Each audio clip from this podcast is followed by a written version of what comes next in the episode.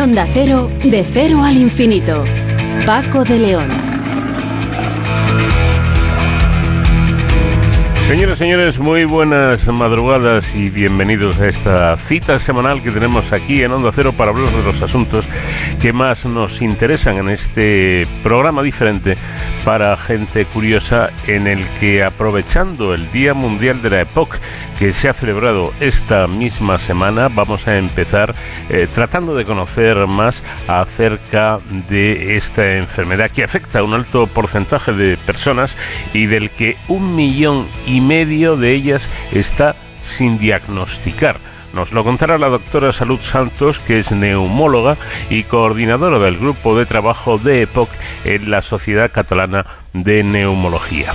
En nuestro apartado histórico, Sonsoles Sánchez Reyes nos va a contar hoy la curiosa historia de un gran músico, el gran compositor Giuseppe Verdi. Por cierto, que en las últimas décadas se ha desarrollado la terapia dirigida con el uso de los primeros fármacos que actúan específicamente contra dianas moleculares del cáncer lo que aumenta su eficacia y además reduce los, efectos secundarios. Nos hablará de ello Iván Plaza Menchero, que es jefe del grupo de quinasas, fosforilación de proteínas y cáncer del Centro Nacional de Investigaciones Oncológicas.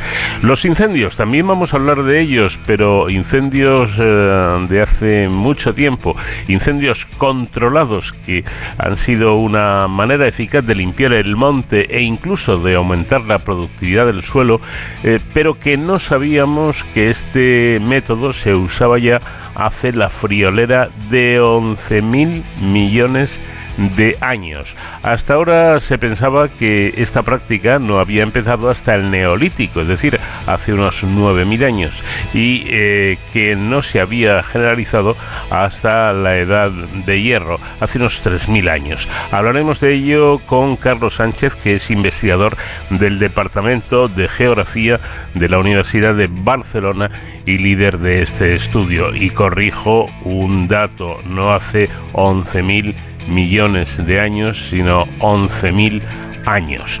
Eh, otro asunto que vamos a tratar es eh, el SARS-CoV-2, porque la pandemia que produjo la conocida como COVID-19 eh, afectó a más de 770 millones de personas y supuso la muerte de casi 7 millones de personas en todo el mundo. Bueno, pues ahora un grupo de investigadores ha logrado visualizar en 3D cómo el virus causante de esa infección, el SARS-CoV-2, se replica en las células. Nos lo va a contar Pablo Gastaminza, que es investigador del Centro Nacional de Biotecnología CSIC.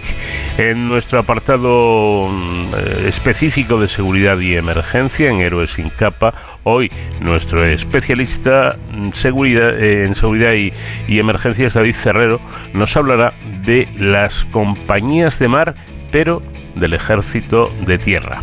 Bueno, todo ello a lo largo de los próximos minutos con el comandante Nacho García en la realización técnica y con la música de nuestra invitada esta semana, una mujer que canta maravillosamente bien y que se hace llamar Lady Gaga.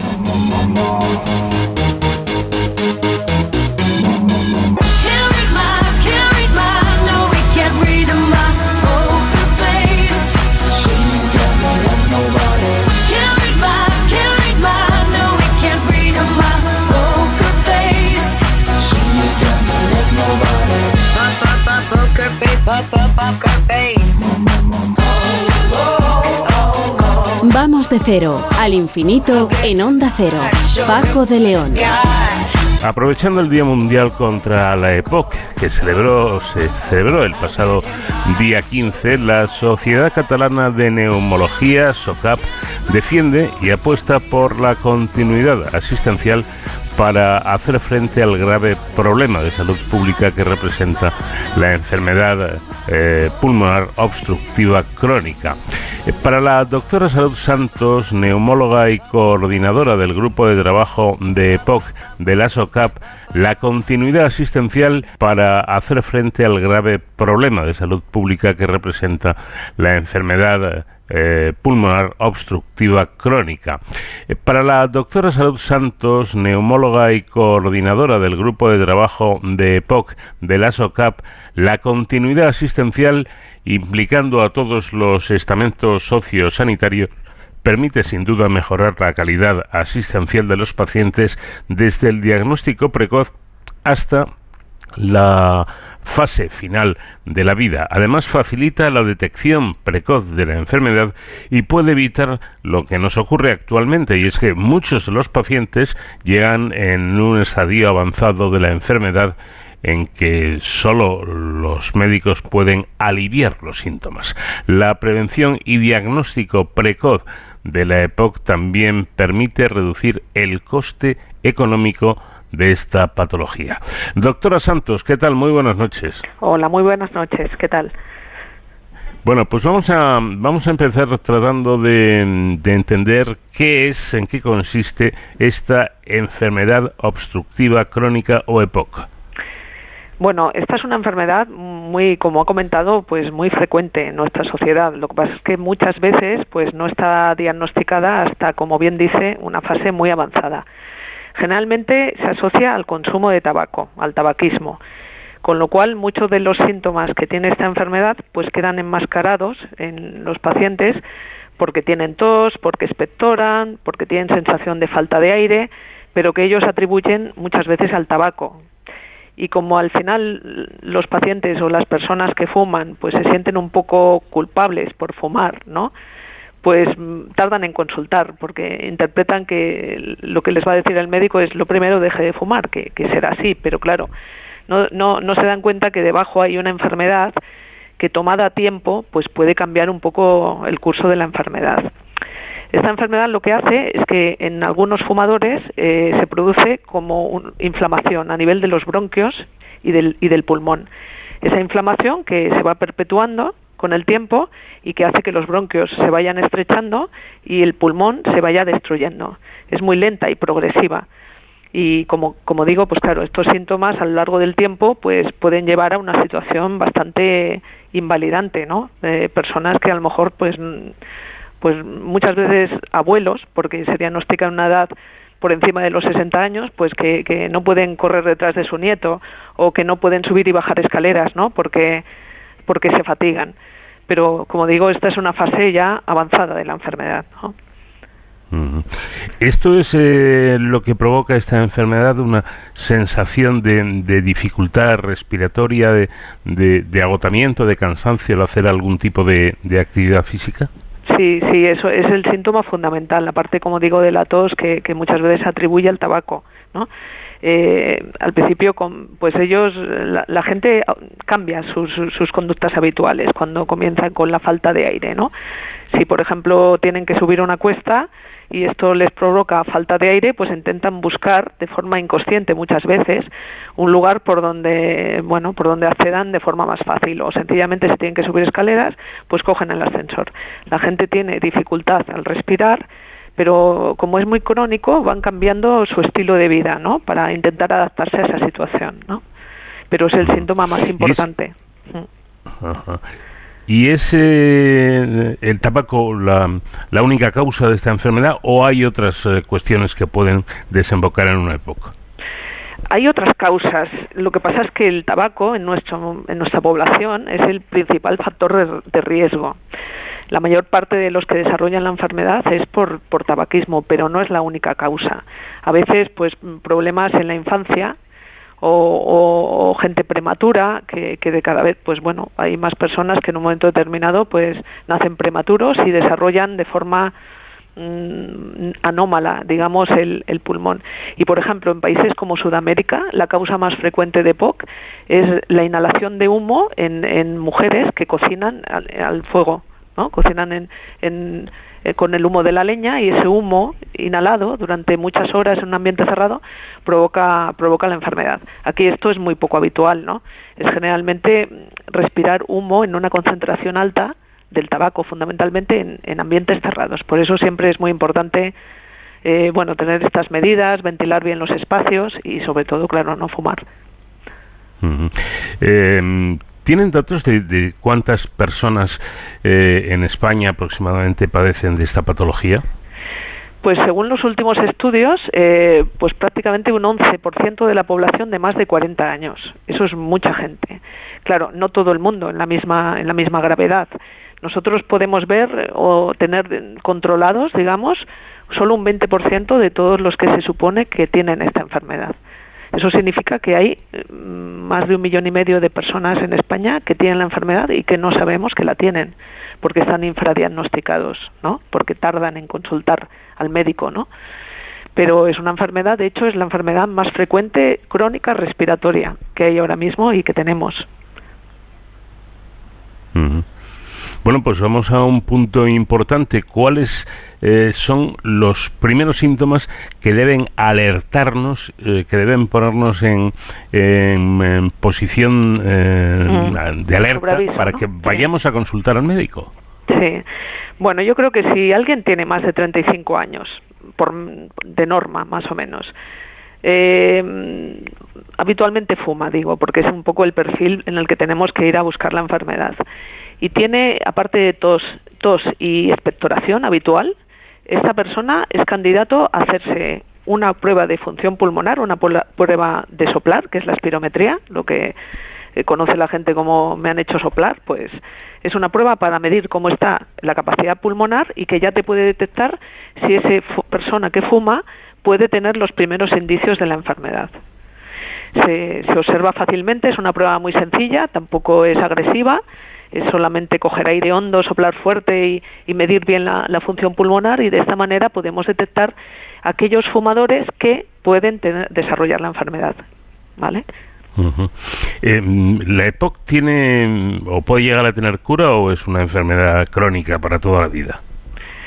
Es una enfermedad crónica, pero claro, no tiene nada que ver el detectar a una persona que ya está muy grave, que a veces ingresa por primera vez en un hospital por un problema de, de insuficiencia respiratoria aguda debido a la enfermedad, ¿no? O sea, por, por dificultad respiratoria importante, no es lo mismo diagnosticarlo ahí que diagnosticarlo 20 años antes cuando hay los primeros síntomas. Ahí, eh, si hay unas medidas, se hacen medidas adecuadas, higiénicas, ambientales, incluso un, un, tratamiento, pues puede cambiar mucho el curso de la enfermedad y hace que no tengas tanta limitación a lo largo de los años. Por eso es importante tomar conciencia ¿no? y prevenir, prevenirla.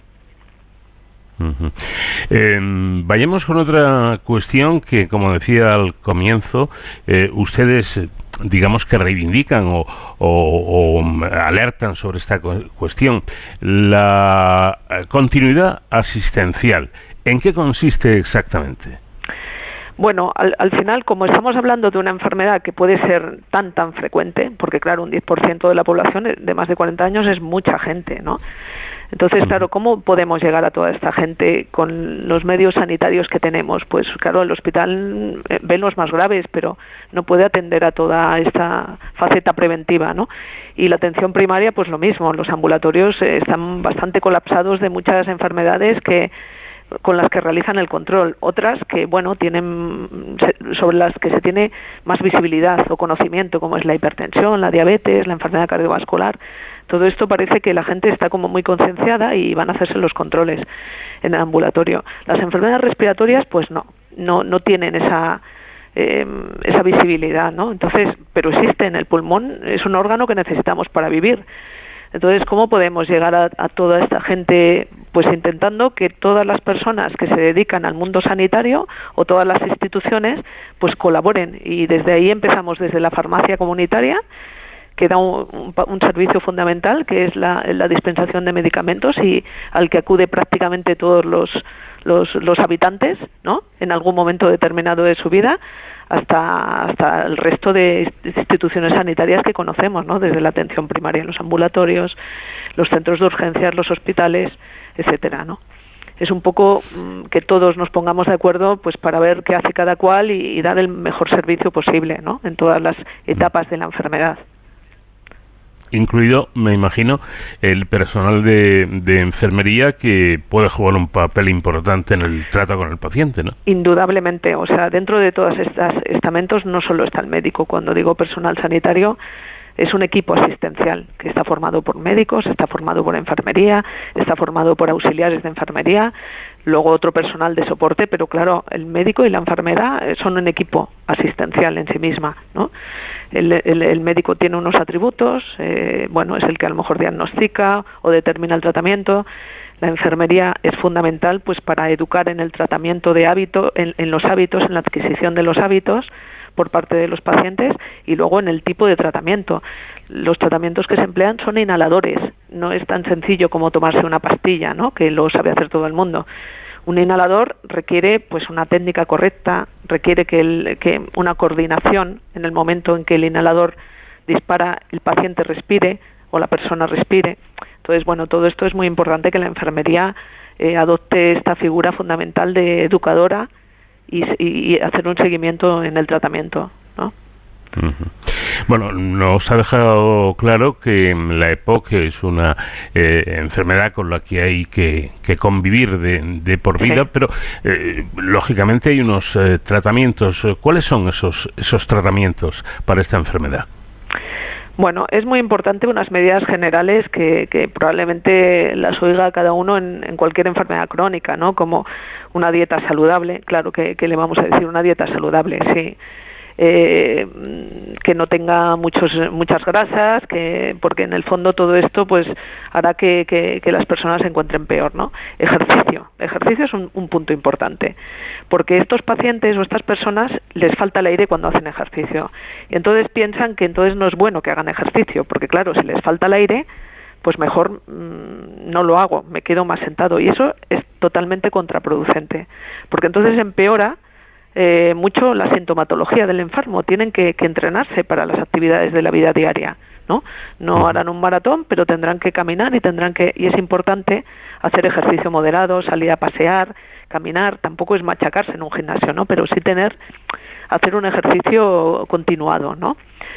Luego las vacunaciones de la gripe, fundamental, cada año, porque se ve que se asocia a descompensaciones importantes de la enfermedad y que te puede llevar incluso a un hospital a ingresar. Si no tienes esta enfermedad y pasas la gripe, pues, pues bueno, paracetamol y en casa no pasa nada. Pero si tienes esta enfermedad se te puede complicar. Por lo tanto, es muy importante la vacunación. Y luego, cuando ya tienes síntomas más importantes de falta de aire, pues tenemos los broncodilatadores, que son eh, fármacos que se administran con, por vía inhalatoria cuando uno coge aire y que lo que hacen es dilatar los bronquios y permitir que pase mejor el aire ¿no? y sensación de respirar mejor. Ese es el tratamiento fundamental. Luego, en fases avanzadas, ya los médicos en los hospitales, los neumólogos, utilizamos otro tipo de tratamientos, eh, como ya es el oxígeno en casa cuando tienen ya insuficiencia respiratoria o enfermedad muy avanzada, a veces máquinas que necesitan ya en casos muy extremos para respirar por la noche, aparte del oxígeno. Incluso luego les ponemos otros tratamientos que son ya más sintomáticos del, del, del, ahogo, ¿no? Cuando una persona se ahoga mucho, incluso a, a, pocos esfuerzos, incluso comiendo o duchándose, que es una situación muy, muy final de la enfermedad, pues a veces utilizamos medicamentos que suavizan un poco esa ansiedad, ¿no? como la morfina, dosis muy bajitas, en fin, son tratamientos ya más que palían los síntomas ¿no? graves de los enfermos. Pero claro, es un espectro muy amplio, desde una fase muy inicial en que puede tener pocos síntomas y que se puede ir controlando muy bien eh, en atención primaria o el propio paciente, con conocimiento, claro, de la situación, hasta la fase final en que, bueno, hay que utilizar otras estrategias, ¿no? Para todo hay en función de cómo De todos modos, eh, a pesar de todos estos inconvenientes que, mm. se plantean en el, en el paciente de, de EPOC, eh, ¿se puede llevar una vida normal padeciendo esta enfermedad? Eh, eso sí, con el tratamiento adecuado. Sí, claro. Es una enfermedad crónica. Eso significa que el paciente tiene que, aprender a vivir con esta enfermedad. Eso está claro. Eh, la limitación la tiene que, integrar y, hay técnicas y trabajos específicos, por ejemplo, que se llaman de terapia ocupacional, ¿no? Es decir, cómo, eh, cómo subo escaleras, cómo cojo pesos, cómo me ducho, ¿no? Mm, cosas que, que, para una persona que no tiene esta enfermedad son naturales, pues para una persona que tiene esta enfermedad, pues hay que educarla en ciertos aspectos para que pueda hacerlo de la mejor manera eh, claro que pueden llevar una vida normal, pero bueno, ser conscientes de esta limitación y buscar estrategias para, para mejorarlo. Eh, hablaba antes del tabaco como causa principal de esta de esta enfermedad, pero también tengo entendido, ya lo dejaba usted entrever hace, hace un rato, ¿no? que el tabaco puede confundirnos, puede incluso enmascarar la EPOC. Esto es porque la tos eh, tabaquera, conocida popularmente por este nombre, eh, bueno, pues la, la, padecen eh, prácticamente todos los fumadores. Y entonces lo achacamos a que es, es el tabaco, pero a lo mejor esa tos significa algo más, ¿no? Exacto, sí, sí, lo ha explicado tal cual, es así. el problema es ese, el fumador se siente un poco culpable, entre comillas, o del hecho de ser fumador, ¿no? Eh, o si no culpable, pues bueno, como que uno se lo está autoinfringiendo, ¿no? Con lo cual, mm. pues tarda en consultar y, lo minimiza, minimiza el síntoma, es decir, no, no valora que eso realmente pueda ser el inicio de una enfermedad más importante que el hecho de, de fumar y ya está, ¿no? O los, que fuman, pues siempre utilizan este, estos estos eh, estas coletillas no de, algo hay que morir eh, o bueno no el problema ya a veces no es que de algo haya hay que morir porque obviamente aquí la vida y la muerte van de la mano no sino tener algo que, que, haga que la calidad de vida que uno tenga con los años pues te perjudique y, sea mucho menor. Y esa esa es la clave o sea, lo importante también es que los años que uno viva, los viva con buena calidad de vida y que, que no, no, no tenga esa sensación de ahogo cuando subo tres escaleras y no puedo ir, a más, ¿no? La sensación de ahogo, el dolor, yo creo que todo el mundo lo ha experimentado alguna vez, ¿no? Con, al, con algo, pero la sensación de ahogo no, es, no, no lo ha experimentado mucha gente pero habría que hablar con un paciente y preguntarle cuál es esa sensación y es realmente muy angustiante, ¿no? Pues eso es lo que hay que intentar evitar.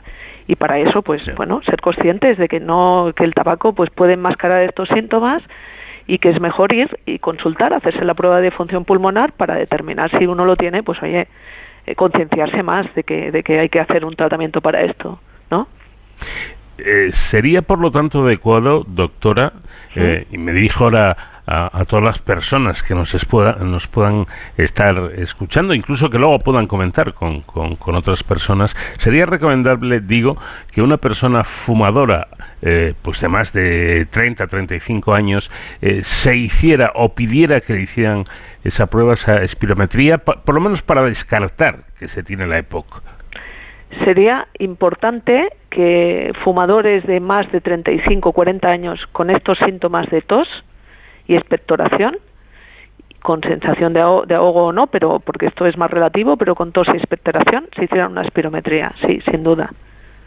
Sí, o sea, fumador, pero con tos y expectoración, estas cosas. Que muchas veces es por la mañana, esa, esa tos del fumador que comenta, ¿no? Que muchos la tienen y que ni se dan cuenta, ¿no? Que se dan cuenta la familia, oye, que estás tosiendo, pero él, ellos, a veces, estas personas no, no se dan cuenta.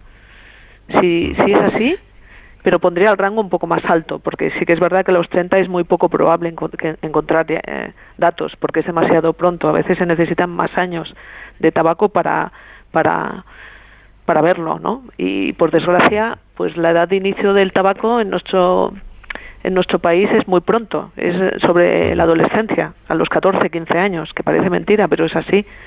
Y ahí, por ejemplo, es muy importante porque el pulmón se está desarrollando. Un chaval de 14, 15 años no tiene el, pulmón totalmente de un adulto. Entonces ahí el impacto del tabaco puede ser mucho más dañino, ¿no? Entonces, mm. bueno, esto es la primera medida, claro, que, que a nivel de, de sociedad hay que, hay que, por la que hay que luchar mucho para que nuestros chavales no empiecen con el tabaco, ¿no? Pero luego, claro, igual ya llevas 10 años fumando y es cuando empiezas con los primeros síntomas. Por eso, bueno, entre 35 y 40 con tos hay que, habría que hacerse la espirometría, sí. Claro. Porque, y con eso termino, doctora, eh, supongo que no es igual eh, o, no se va a desarrollar exactamente igual la, la enfermedad si, si, se coge a tiempo, si hay un, una eh, eh, bueno pues una manera de que el médico pueda diagnosticar mm. precozmente esta enfermedad que detectarla cuando ya está en un estado muy avanzado, ¿no? Sí, sí, sí, claro, sin duda. Si tú a una persona de 40, 45 años eh, a través de la espirometría determinas que tiene esta enfermedad, ya puedes avisar al paciente de que esto es importante que, lo tenga en cuenta por la potencial evolución que puede seguir luego, ¿no? Y, ya digo, es que claro, al final eh, la juventud se, se, se asocia a una tienes poca perspectiva sobre lo que luego puede ocurrir a lo largo de los años, ¿no? Por eso, es, por eso la prevención cambia completamente el curso natural de la, de la enfermedad, porque ya haces una actuación en un momento determinado con el paciente, el paciente toma conciencia y eso ya por sí solo cambia completamente. Puede hacer que cuando lleguen a, a los 60 años, cuando se jubilen, no tengan que, que estar en el hospital, ¿no? Por problemas respiratorios. Esta es la clave. Sí. Pues pues tengámoslo en cuenta y aprovechando este Día Mundial contra la EPOC que se celebró hace tan solo una, unos días, eh, tomemos la... Hombre, lo, ideal sería no fumar, evidentemente, pero en caso de, ser fumador, pues tomar las medidas eh, para por lo menos localizar la, la enfermedad, como decíamos, eh, precozmente y, lo antes posible. doctora Salud Santos, neumóloga y coordinadora del grupo de trabajo de la EPOC de la SOCAP, Muchísimas gracias por habernos atendido. Le agradezco mucho eh, sus explicaciones y enhorabuena por el trabajo que realizan. Muchísimas gracias. Muchísimas gracias por permitirme hacer la entrevista y dar a conocer la enfermedad a, a los oyentes y gracias a usted por la entrevista.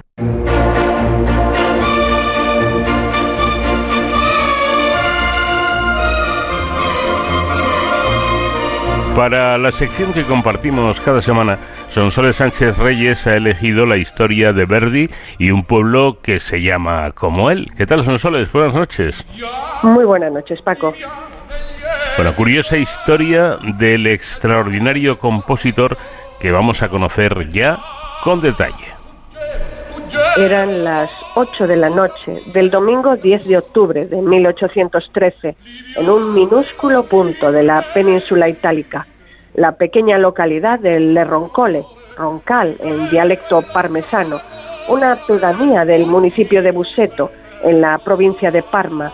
Ni siquiera podemos decir que era entonces formalmente italiana, ni que perteneciera a la región de Emilia-Romagna, sin añadir una matización.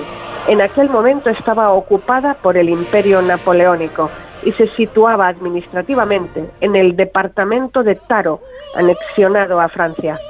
Al venir al mundo un bebé allí en ese instante, como acreditaría el certificado de nacimiento expedido en francés, la anterior singularidad histórica se unía a una circunstancia especial mucho más doméstica. Eran las fiestas de San Donino, patrón de la diócesis, por lo que la música popular de un grupo de intérpretes ambulantes acompañó al parto como improvisado sonido de fondo el lugar del alumbramiento fue el cuarto de los progenitores, en el piso superior, dedicado a vivienda de una taberna con tienda contigua situada en un cruce de caminos, regentada en alquiler por los padres primerizos. El matrimonio formado por Carlo Verdi y Luigi Giautini, esta de profesión hilandera. Estas encrucijadas de tiempo y lugar ya hacían sospechar que el recién nacido, a quien llamarían Giuseppe Fortunino Francesco Verdi, tendría numerosas anécdotas para relatar en su madurez junto al fuego del hogar. Pero si a los asistentes ese día le hubieran revelado las hazañas musicales que el niño estaba llamado a realizar, quizá habrían sostenido que la melodía que escuchó en cuanto abrió sus sentidos al mundo fue un buen augurio que le marcó de por vida. Desde la ventana de la taberna se veía la cercana iglesia de San Miguel Arcángel, donde Giuseppe Verdi fue bautizado y donde de niño aprendió a tocar el órgano Bossi de 1797, que aún se conserva bajo la instrucción del sacerdote Pietro Baistriocchi, su primer maestro de música. La proximidad del edificio fue la razón por la que la madre eligió el campanario como escondite para refugiarse con el pequeño de meses en brazos en la primavera de 1814, cuando tras la caída de Napoleón, rusos y austriacos llegaron a la zona y protagonizaron estragos. Madre e hijo se salvaron y el episodio se rememora hoy en la iglesia en una placa. Con 10 años, Giuseppe Verdi se trasladó a Buseto, la capital del municipio, para recibir clases en el instituto. Poco podía sospechar que debido a ello, un día pasaría a la posteridad con el sobrenombre de El Cisne de Buseto, Allí conoció a un adinerado comerciante, Antonio Barezzi, director de la Sociedad Filarmónica local, que quedó maravillado de su talento musical. Con su patrocinio, Verdi se presentó en 1832 al examen de ingreso del Conservatorio de Milán, donde fue rechazado alegando dos razones. Su avanzada edad de 18 años, cuando no se aceptaban alumnos mayores de 14, y su técnica poco ortodoxa de tocar el piano. Decepcionado, regresó a Buseto, donde ocupó el puesto de maestro de música. En 1833 falleció su única hermana, tres años menor que él, Giuseppa, con solo 17 años, aquejada de meningitis. Sería la primera de demasiadas pérdidas prematuras, jalonando la biografía del compositor. En 1836, Verdi se casó con Margherita, hija de Barezzi. Tuvieron dos hijos, niña y niño, que compartieron ambos el triste sino de morir habiendo alcanzado apenas un año de edad. En 1839, la pareja se trasladó a vivir a Milán, en cuyo célebre Teatro a la Scala Verdi estrenó ese año su primera ópera, Oberto, el éxito fue considerable y el teatro le encargó componer dos óperas más. Pero en junio de 1840 fallece su joven esposa de una encefalitis, cuando a Verdi le falta poco para estrenar su segunda ópera, Un giorno di regno, que paradójicamente iba a ser una ópera bufa. Imposible encontrar el sentido cómico estando envuelto en tales tragedias personales. Sus adversas circunstancias se juntan con el fracaso absoluto de la primera representación de su obra. La escala rescinde su contrato y Verdi sopesa abandonar su carrera de compositor pero finalmente no se da por vencido. Partidario acérrimo de la unificación de Italia y de la liberación del yugo austriaco, vuelca el sentimiento nacionalista extendido en el país en su siguiente ópera, Nabucco, cuya premier en la escala milanesa en 1842 cosecha un éxito sin precedentes. Comienzan a aparecer pintadas por toda Italia con el texto aparentemente inocuo Viva Verdi, que en realidad esconde un mensaje político escapado de la censura al ser el acrónimo de Viva Vittorio Emanuele Rey de Italia. Esa es la época en la que Verdi inicia una relación con la soprano Giuseppina Streponi, Pepina. Aunque no contraen matrimonio hasta 1859, seguirán juntos toda la vida hasta fallecer ella en 1897, cuatro años antes que él. A partir de Nabucco, la carrera musical de Verdi es fulgurante. No compone para la élite musical, sino para el gran público. Los años posteriores hasta su muerte crea 25 óperas.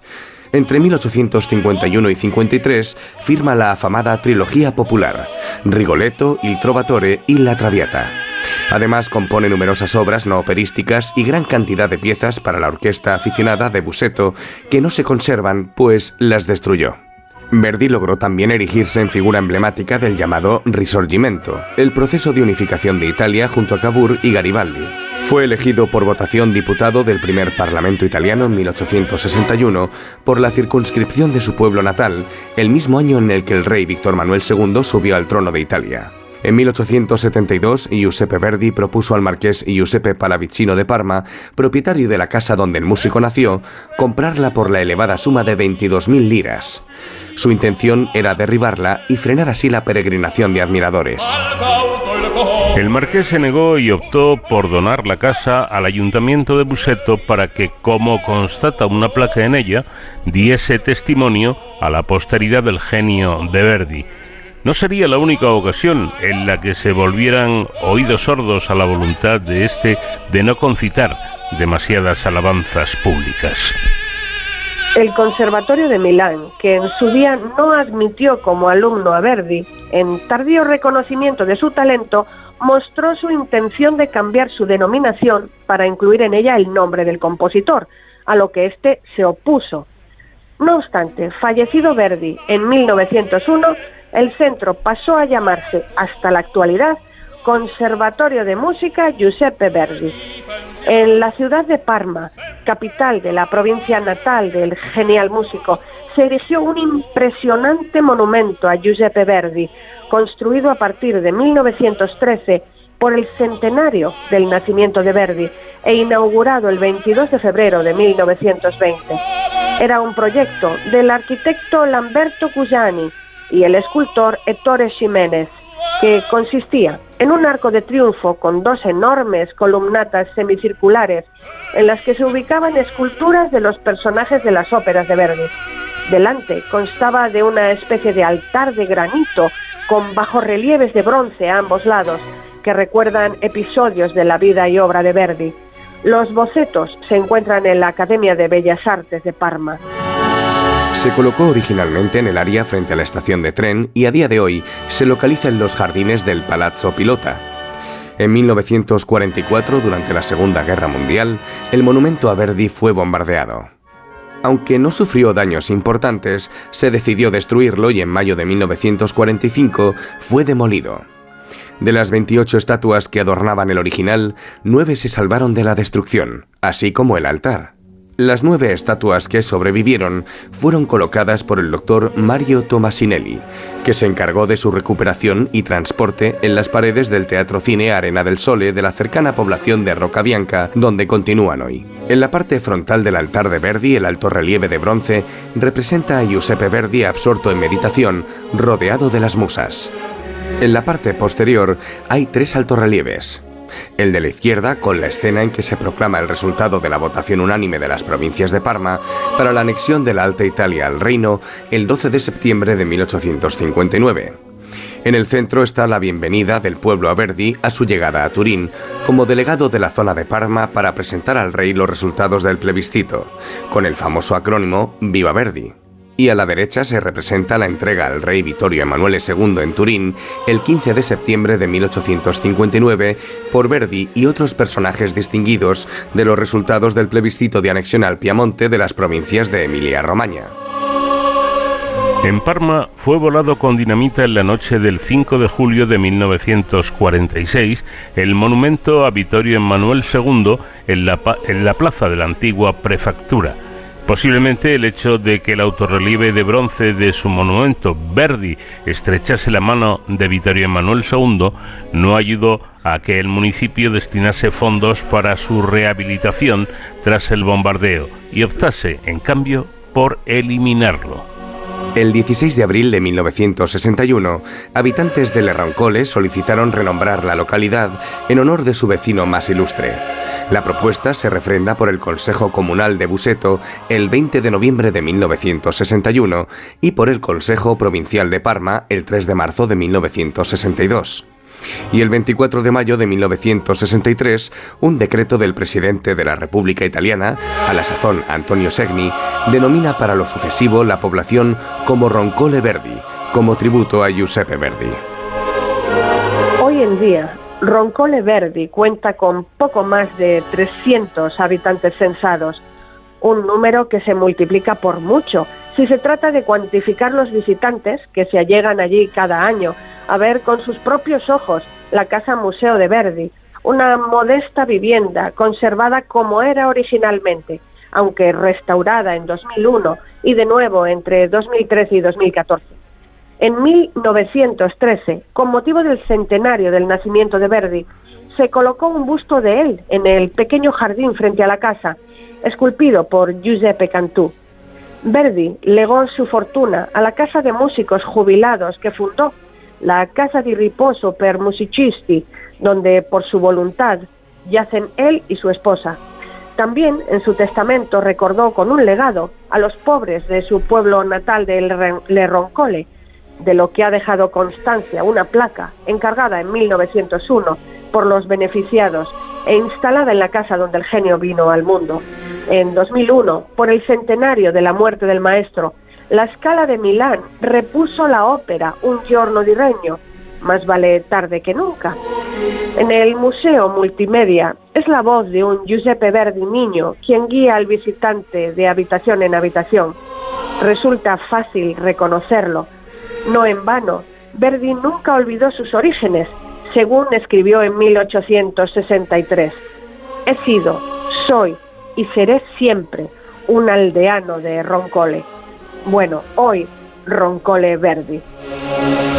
La historia de Verdi en ese pueblo que se llamaba como él y curiosas también las eh, vicisitudes por las que pasa como, y con esta me quedo, el hecho de que no fuera admitido para estudiar eh, música debido a su avanzada edad.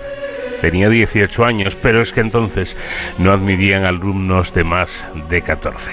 Son soles, gracias como siempre y hasta la próxima semana.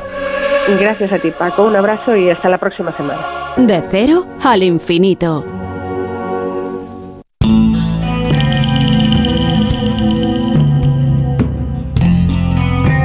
El primer oncogen se encontró hace más de 40 años y ahora investigadores del CENIO acaban de descubrir que tienen un mecanismo de acción desconocido hasta ahora del que vamos a hablar en los próximos minutos. Lo cierto es que en las últimas décadas se ha desarrollado la terapia dirigida con el uso de los primeros fármacos que actúan específicamente contra eh, las dianas o las causas moleculares del cáncer lo que aumenta su eficacia y además reduce los efectos secundarios. Muchos de ellos son fármacos que inhiben la acción de enzimas llamadas tirosina quinasas y han supuesto un avance significativo en el tratamiento dirigido contra varios tipos de cáncer.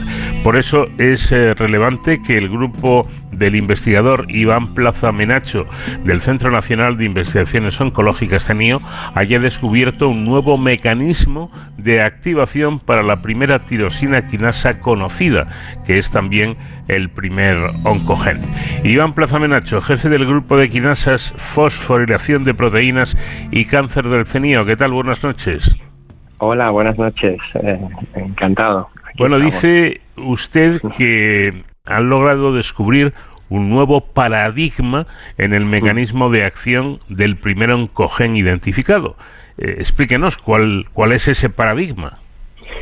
Pues eh, efectivamente, el paradigma previo, ¿vale? El modelo previamente establecido era que esta eh, oncoproteína, el SARC, tenía una tirosina en el bucle de activación, ¿vale?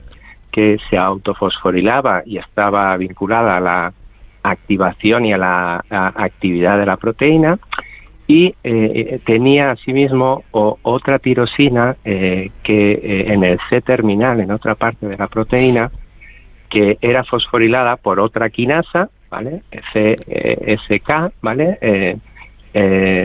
la quinasa que fosforila SARC en el C terminal, valga la redundancia, que esta fosforilación la inhibía, ¿vale?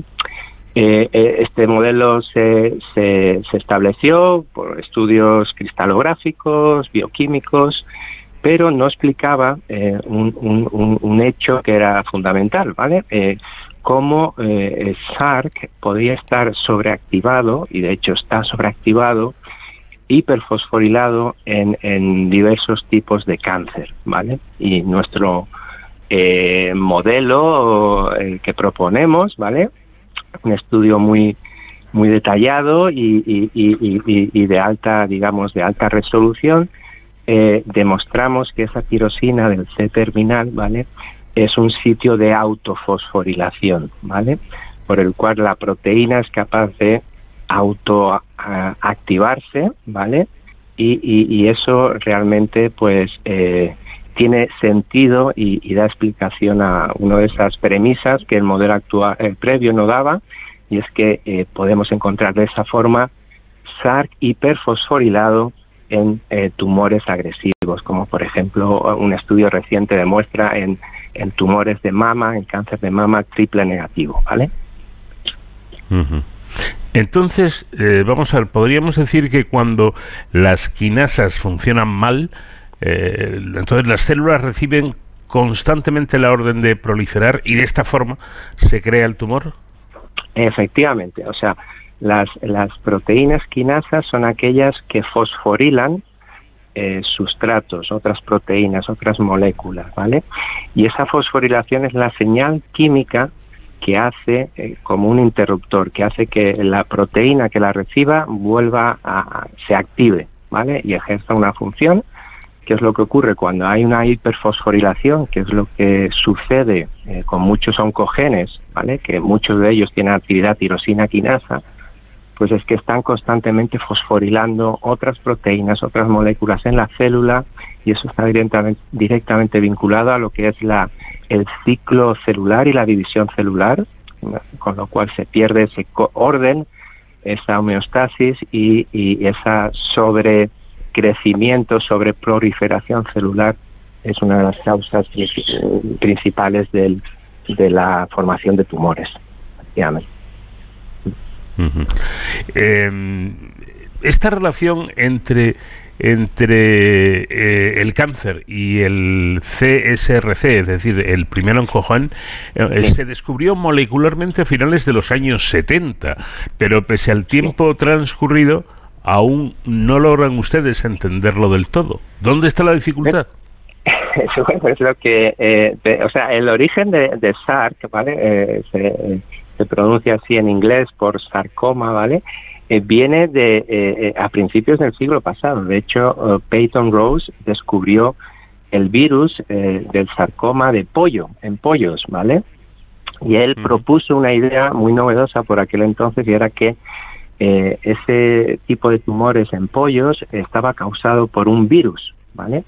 y de hecho eh, esto lo descubrió en 1911 y hasta el 1966 no le dieron el premio Nobel por ese descubrimiento tan eh, tan eh, sabes tan novedoso y tan importante que había viruses que podrían producir cáncer vale la cuestión que no es hasta 1977 cuando se descubre que en el genoma de este virus del sarcoma de pollo hay un gen que es requerido para la formación del cáncer, ¿vale? Y ese se le denominó VSRC, eh, VSARC, ¿vale? Y eh, ya en 1979 Michael Bishop y Harold Barmos descubrieron que las células humanas poseían un gen homólogo muy cercano a BSARC, al que llamaron C-SARC, ¿vale? El celular SARC, ¿ok? eh, este, este, eh, este fue el descubrimiento, el hecho de, del oncogen SARC, y ya en 1980 Tony Hunter demostró que era eh, pues eh, la primera eh, proteína con actividad tirosina quinasa, ¿vale? Dicho esto, pues básicamente no se eh, todavía tenemos al abrir este nuevo paradigma, ¿vale? En el que sí se puede dar SARC hiperfosforilado en tumores agresivos, ¿vale?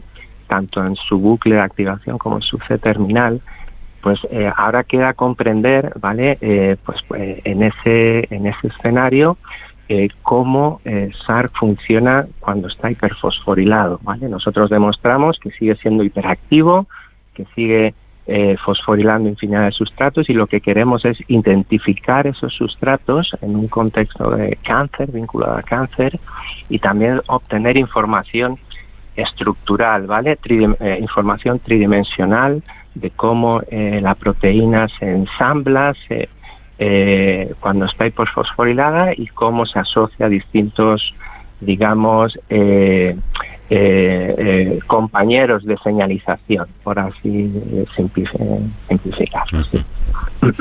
Bueno, eh, resulta que este oncogen aparece sobreactivado en aproximadamente el 50% de tumores de colon, hígado, pulmón, mama, próstata y páncreas. Y resulta que lo que desvelan ustedes con este nuevo trabajo es un nuevo mecanismo inesperado, además, por el que el oncogen puede eh, activarse a sí mismo de forma automática. ¿Cómo, cómo lo hace? Pues eh, básicamente es, eh, es el paradigma previo no, no podía dar respuesta a este hecho, ¿no? De que apareciera sobre eh, activado, ¿vale? En el 50% de este tipo de tumores, ¿vale? Principales colon, hígado, eh, páncreas, mama, eh, ¿vale? Y esto se debía eh, a que eh, o bien se sobreexpresaba a nivel transcripcional, ¿vale? O era activado por un componente superior en, las, en la, digamos, cascada de señalización, ¿vale? Lo que nosotros demostramos es que no, que también puede eh, autoactivarse de manera, eh, digamos, autónoma, ¿vale? Independientemente de otros, digamos, factores que puedan regularlo, ¿vale? Que era lo que se entendía previamente. Y, y realmente, pues, da sentido porque eh, había ensayos previos de otros laboratorios que decían, oye, cuando fosforilamos en el test, en el tubo de ensayo a SARC, ¿vale? Lo autofosforilamos, porque es una proteína que se autofosforila a sí misma también, ¿vale? Y a otros sustratos, vemos que la proteína que hablaba inicialmente, CSK, es incapaz de inhibirla, ¿vale? Y eso era un claro indicio de que realmente eh, tenía que tener esa también, eh, la opción de que SARC pueda tener esa capacidad eh, autónoma o intrínseca de autofosforilarse a sí mismo y, esa vinculación con cáncer pues sea, sea posible realmente. Claro. Y, y, todo esto, íbamos entrar ya en un capítulo de lo eh, importantísimo, porque me imagino que es lo que persiguen ustedes. ¿Todo esto tiene aplicaciones terapéuticas o puede tenerlas? Efectivamente, efectivamente. De hecho, eh, eh, sabemos que a nivel preclínico había muchas esperanzas y hay muchas evidencias de que los inhibidores de la actividad tirosina quinasa de SAC pudieran ser beneficiosos en la clínica para el tratamiento de pacientes y vemos que eh, a pesar de que a nivel preclínico hay muchas evidencias de que sí, pues vemos que cuando esos compuestos que son, digamos, eh, eh, pequeñas moléculas que van al centro activo y inhiben la capacidad catalítica de SARC, ¿vale? Pues vemos que a pesar de ser efectivos bioquímicamente en modelos preclínicos, después van a los ensayos eh, clínicos, pues vemos que no hay esa eficiencia o esa efectividad deseada. Y eh, nuestro estudio lo que propone eh, realmente es utilizar un tipo de inhibidores, un tipo de fármacos diferentes que no vayan al centro activo y que bloqueen solamente la actividad catalítica, enzimática, sino que también busquemos inhibidores alostéricos o inhibidores que bloqueen la función no catalítica como sustrato. En, definitiva, eh, podemos afirmar que esta investigación es importante para el, para el diseño y para la búsqueda de, fármacos de nueva generación, ¿no es así? Efectivamente, efectivamente. De hecho, ya estamos, uh, estamos ahora mismo junto con eh, el Departamento de Terapias Experimentales y de Drug Discovery en, en GENIO, pues estamos explorando la y diseñando, visualizando pues eh, moléculas, eh, compuestos, fármacos que puedan eh, inhibir de una forma distinta a SARC para que manteniendo esa terapia dirigida, personalizada, pero ofrezca realmente esos beneficios a nivel de clínicos y de pacientes, ¿vale? Que sea eh, un, un, un, fármaco que funcione en pacientes, efectivamente, de una forma más efectiva, más eficaz, más limpia también, con menos efectos.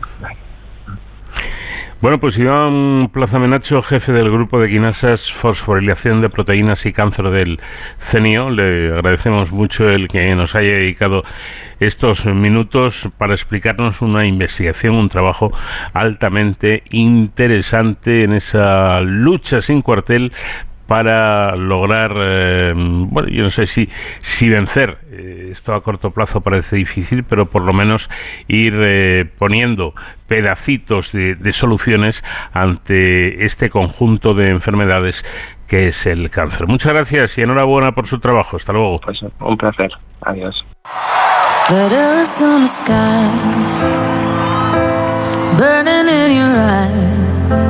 Así llegamos al final de nuestra primera hora de programa. Ahora una pausa para los servicios informativos e inmediatamente después seguimos con ustedes en este programa diferente para gente curiosa que es de cero al infinito.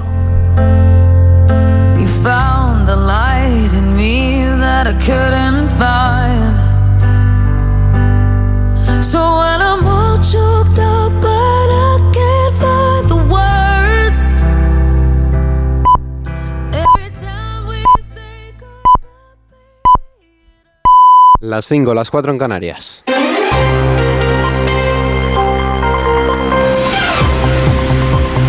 Noticias en Onda Cero. Saludos, buenas noches. El presidente del gobierno, Pedro Sánchez, sigue madurando la composición de su nuevo ejecutivo y las carteras que estarán en manos de Sumar a la espera de hacerlo público para la promesa de todos los ministros antes de la primera reunión del nuevo gabinete que está prevista para el martes. Ampliamos detalles con Ignacio Jarillo. No hay una agenda prevista para las próximas horas, pero se prevé que a mediodía de hoy conozcamos la lista de ministros del nuevo gabinete de coalición PSOE-Sumar, ya sin carteras de Podemos. Si todo se mantiene como apuntan fuentes cercanas del gobierno, seguirán en el núcleo duro de Sánchez, su número dos en el partido, María Jesús Montero, Félix Bolaños, Teresa Rivera y Nadia Calviño, esta última solo si no se va a presidir el Banco Europeo de Inversión. Salen sí o sí del gobierno Yone Belarra de Derechos Sociales, Irene Montero de Igualdad, Garzón de Consumo y Subirats de Universidad y entre los que entran o quieren entrar también hay apuestas. Tiene papeletas Mónica García de Más Madrid en Sanidad, que no lo niega. Me veo como una ciudadana que apoya este gobierno de coalición, dispuesta a hacer siempre lo que sea para que nuestra sanidad pública se abra en esta sociedad. Mientras otros nombres conocidos se descartan, como Íñigo Errejón de Más País, que dice que no se ve de ministro. Efectivamente, yo no estoy a la espera de ninguna llamada, mi, mi, posición está aquí en el Congreso de los Diputados y yo ya, digamos, ya lo he dicho más veces, pero yo me, me, me, me, descarto. Ya decimos, no se sabe oficialmente cuándo, pero que habrá gobierno es cuestión de horas. Pues el reparto de ministerios ha provocado que a última hora del viernes el secretario de Estado de Derechos Sociales anunciara su renuncia a ser ministro, tal y como había propuesto la formación de Yolanda Díaz. Nacho Álvarez también ha dejado sus cargos en Podemos al señalar que la dirección de la formación morada ha perdido la confianza en él. Álvarez ha anunciado que volverá a ejercer como profesor de economía en la Universidad Autónoma de Madrid, informa José Manuel Gabriel. La renuncia de Nacho Álvarez a ser ministro y la dimisión de todos sus cargos en Podemos por pérdida de confianza de la dirección marca el último episodio del desencuentro cada vez más lacerante entre la formación morada y Sumar. En su tuit de agradecimiento a Álvarez por su labor, Yone Belarra acusaba a Yolanda Díaz sin citarla de poner a la gente de Podemos a los pies de los caballos. Horas antes, Díaz había remitido una carta a la líder de Podemos ofreciendo la presencia de los morados en el nuevo gobierno con Nacho Álvarez como ministro. A cambio, la vicepresidenta exigía el cese de los insultos y las acusaciones, disciplina de voto y candidatura única de cara a las europeas del próximo año. Yone Belarra rechazaba estas demandas y viajaba a París para firmar una candidatura europea con partidos franceses, portugueses y escandinavos completamente al margen o a espaldas de Sumar. El divorcio está servido. Mientras tanto, el líder del Partido Popular y el de Vox vuelven a manifestarse este sábado contra la amnistía en una protesta convocada esta vez por la sociedad civil con el lema No en mi nombre, ni amnistía, ni autodeterminación. Esta concentración, convocada a mediodía en la madrileña Plaza de Cibeles, se produce después de que Pedro Sánchez haya sido reelegido presidente del gobierno gracias a su pacto con los independentistas y cuando la proposición de la ley de amnistía ha sido ya registrada en el Congreso. Sobre la situación actual se ha pronunciado de esta forma el expresidente del Gobierno, Mariano Rajoy. Como yo doy mi opinión, les diré que el Partido Popular es el mejor instrumento para dar la respuesta política a esta situación y para liderar la resistencia cívica al desafío planteado. Alberto Núñez Feijó, como se ha visto el, pas el, pasado miércoles, es la persona más preparada, intelectual, política y moralmente para tirar abajo ese muro de sectarismo que algunos se empeñan en construir. De fuera de nuestras fronteras les contamos que Israel ha abierto la puerta a expandir su ofensiva terrestre también al sur de la franja de Gaza. Así lo ha señalado el portavoz de las fuerzas de defensa del país apenas unas horas antes después de que los medios de comunicación internacionales presentes en el enclave palestino informaran de que Israel había repartido panfletos en el sur de la franja en los que instaba a la población local a cobijarse en refugios. Mientras tanto, la situación sigue siendo allí dramática. Asunción Salvador. Israel ha autorizado la entrada de dos camiones diarios con combustible a Gaza destinados a las actividades de Naciones Unidas después de que la ONU alertase de que el 70% de los gazatíes ya no tienen acceso a agua potable porque tampoco funcionan las desalinizadoras por la falta de fuel. La OMS, por su parte, advierte de que las malas condiciones higiénicas y el hacinamiento de los desplazados ha provocado ya decenas de miles de infecciones que irán a más con las lluvias del invierno. Y mientras la comunidad comunidad internacional empieza a admitir su incapacidad para frenar el desastre. Hasta aquí la información. Actualizamos en 55 minutos cuando sean las 6, las 5 en Canarias. Síguenos por internet en ondacero.es. Mira, tenemos que hablar. Lo nuestro no funciona. Cada vez estoy más cansado. Se me hace todo un poco cuesta arriba. Cuando veo que volvemos a empezar, me puede la pereza. Sé que llevamos toda la vida juntos, pero no tenemos futuro. Es pensar en el día de mañana y... Si tú también quieres romper con la rutina, por fin no es lunes, con Jaime Cantizano. Los fines de semana desde las 8 de la mañana y siempre que quieras en la web y en la app. Onda Cero, tu radio.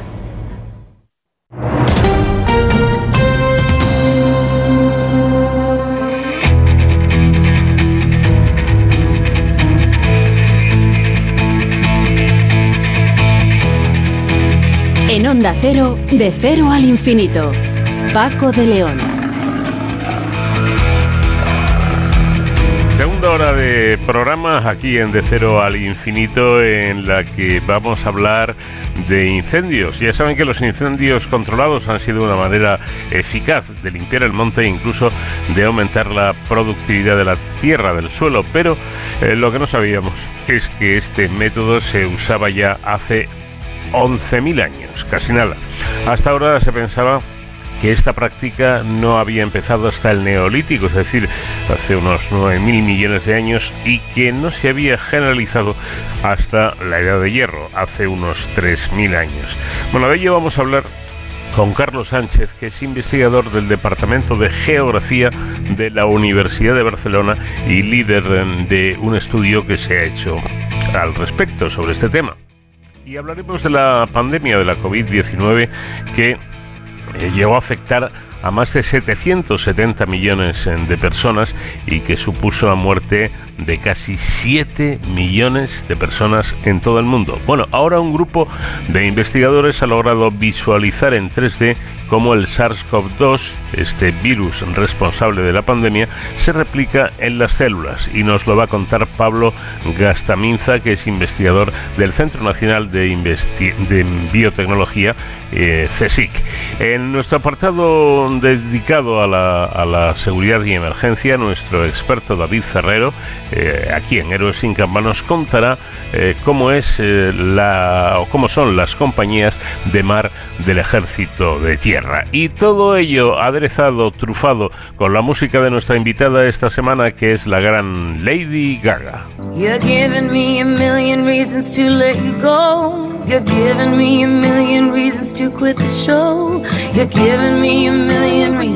Give me a million reasons. Giving me a million reasons about a million reasons. If I had a highway, I would run for the hills. If you could find a dry way, I'd forever be still. But you're giving me a million reasons. Give me a million reasons. Giving me a million reasons. About a million reasons. I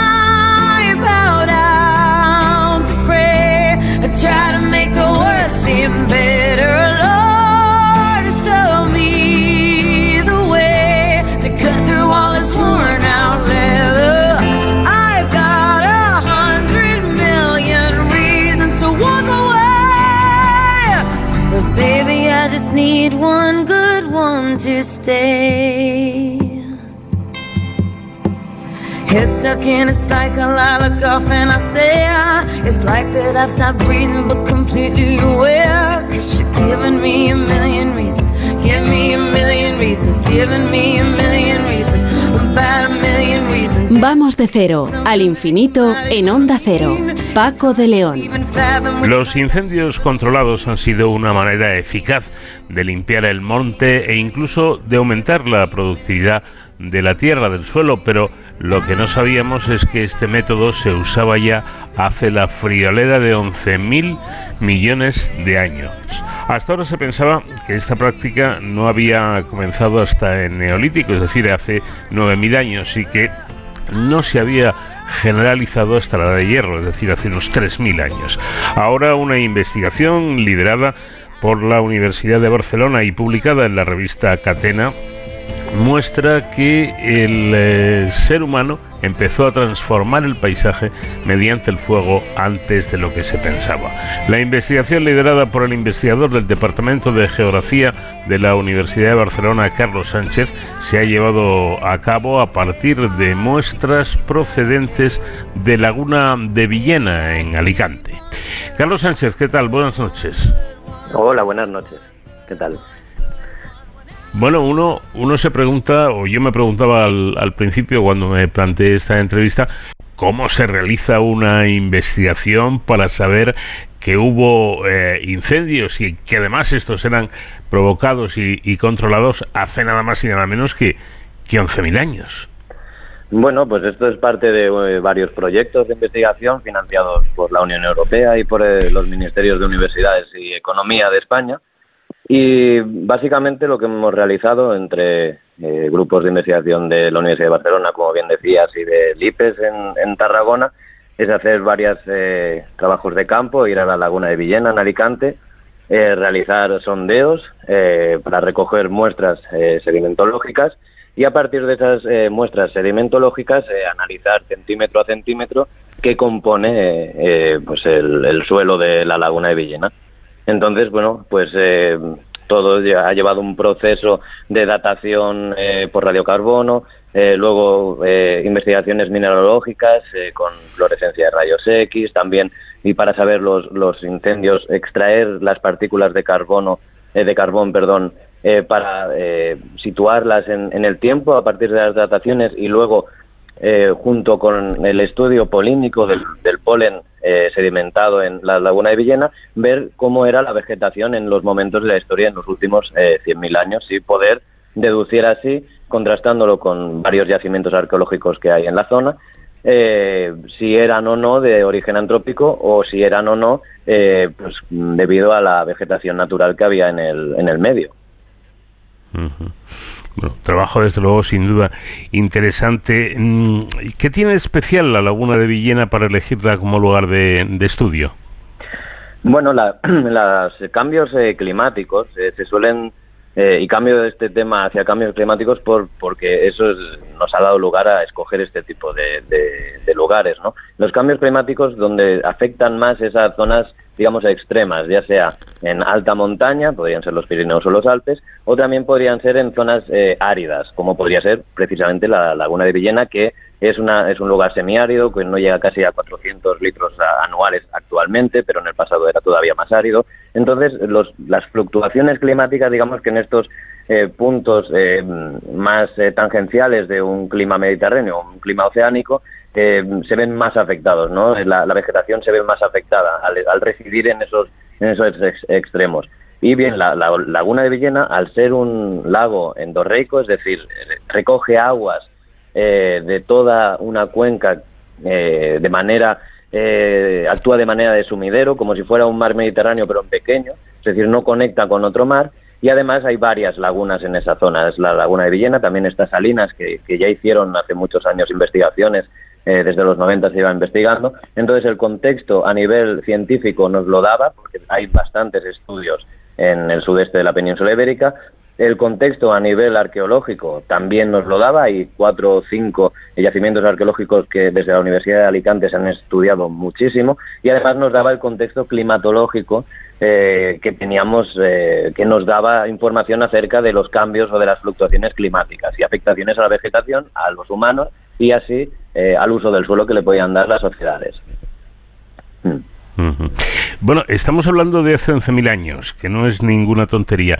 Eh, en ese tiempo, Carlos, el, el ser humano mm, dominaba el fuego eh, hasta tal punto de, de, poder em, hacer un, incendio de, esta, de esta magnitud. Por ejemplo, ¿cómo lo hacían y qué combustible utilizaban? Eh, bueno, esto es, eh, no tenemos que imaginarnos un incendio como los actuales, ¿no? que pues, eh, desgraciadamente hay incendios provocados y, suelen ser incendios muy grandes. En este caso son incendios, incendios focalizados en algunas áreas muy restringidas para aprovechar así el combustible, y para aprovechar así también el uso para el poco ganado que había en ese momento y también para clarecer las áreas y tener más visibilidad. ¿no? Serían áreas reducidas en el que el, el, ser humano sí que lo dominaba, pero también era muy restringido, no eran grandes incendios forestales, ¿no? Eh, y, ese era el objetivo, ¿no? Poder eh, utilizar el suelo eh, de una manera diferente a la que había, ¿no?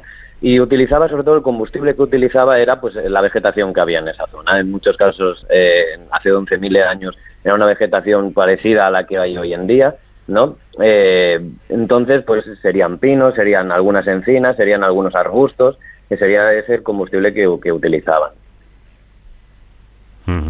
Bueno, dicen en el estudio que los robledales y encinares eh, nunca recuperaron el rol dominante en el paisaje debido a esto y se formó un nuevo equilibrio con dominio de los pinares y una vegetación mejor adaptada a un clima árido, ¿no?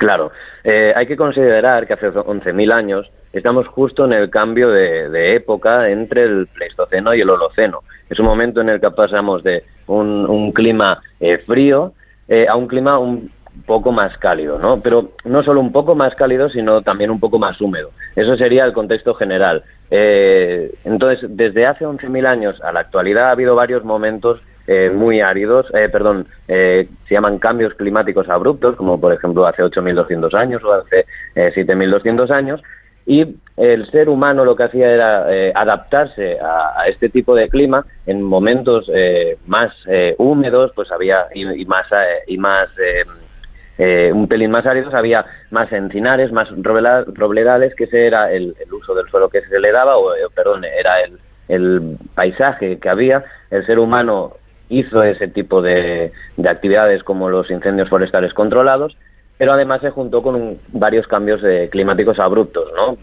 eliminando, digamos, esa masa forestal, eh, bajando, eh, digamos, el índice de humedad. Entonces fueron las, los pinares los que fueron dominando y además también fueron dominando grandes espacios abiertos dominados también por esos incendios, ¿no? Entonces, claro, no ha llegado a volver a, ver este robledal, este encinar, porque no se han dado otra vez las condiciones climáticas que entonces sí que se daban. Es decir, que eh, entre los humanos con el fuego y el clima mm, cambiaron de manera importante además el paisaje natural, ¿no? Eh, sí, se podría afirmar esa, esa cuestión. Al final es una simbiosis entre procesos antrópicos, es una simbiosis entre procesos eh, climáticos. No podemos caer solo en el determinismo climático en el que todo es consecuencia de, de los factores naturales, sino que nosotros, los humanos, bueno, nosotros no, pero los humanos que había en esa época sí que eh, modelaron de alguna manera el, el, paisaje que había alrededor de ellos, ¿no? Utilizaban pues todo tipo de herramientas, desde eh, no solo la vegetación, también utilizaban eh, pues las rocas, el tipo de roca, el tipo de mineral que había, y eso hay mucho allí, también lo han llegado a utilizar en algún momento. Eh, quiero decir, los humanos estamos en estrecha relación con el medio natural y todo ese medio natural lo hemos ido transformando más o menos a lo largo de los últimos, pues podemos decir, 15.000, 20.000 años, ¿no? Bueno, lo cierto es que a partir del neolítico, eh, el, hecho de, disponer de menos combustible vegetal a causa de la aridez y de los trabajos agrícolas y, ganaderos, eh, se tradujo en una reducción de la intensidad de los incendios. No les hacía falta hacerlo, ¿no?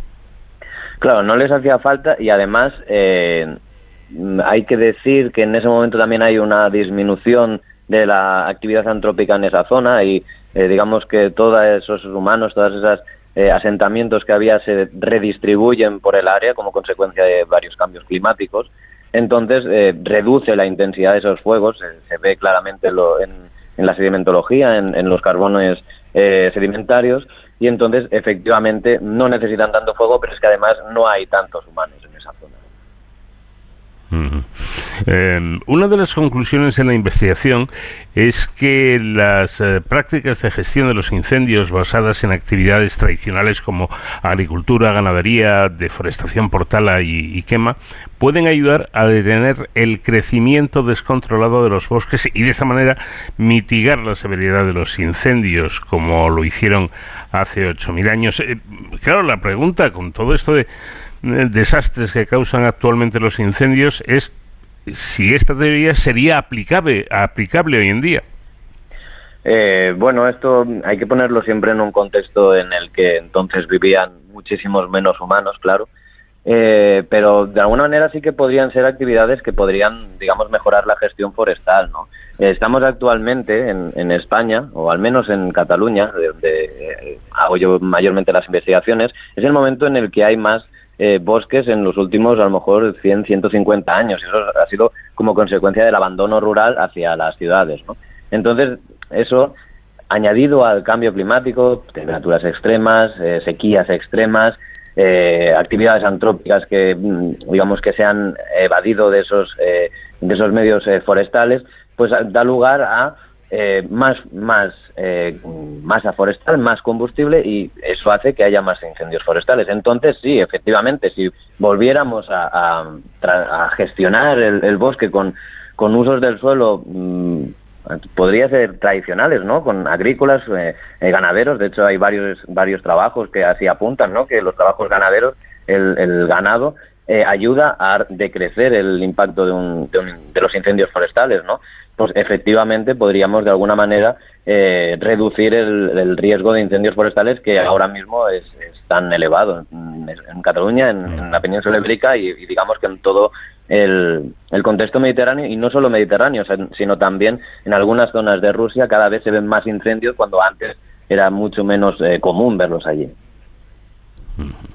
También dice usted que la transición al Holoceno Medio marcada por un episodio climático abrupto de, enfriamiento, como decía, hace 8.200 años, provocó cambios vegetales y ambientales muy significativos, es decir, que el propio eh, cambio climático em, afectó de alguna manera al, paisaje, ¿no?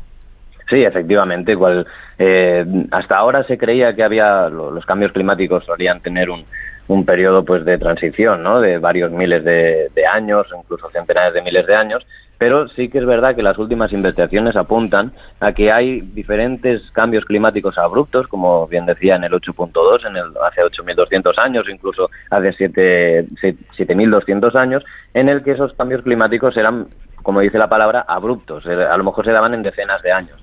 Eh, entonces, estas zonas de transición, como decíamos antes, ¿no? en, zonas áridas, en, que las temperaturas ya en sí o las precipitaciones ya en sí son extremas, eh, pues pasan a otro ecotono, ¿no? Pasan a otra eh, a otro paisaje, a otra dimensión, digamos, de precipitaciones y temperaturas. Entonces, la vegetación, eh, evidentemente, se tiene que adaptar. Algunas especies eh, transitan hacia otras áreas, eh, desaparecen y aparecen otras especies que son idóneas para ese tipo de, condiciones eh, climatológicas, ¿no? de, condiciones meteorológicas.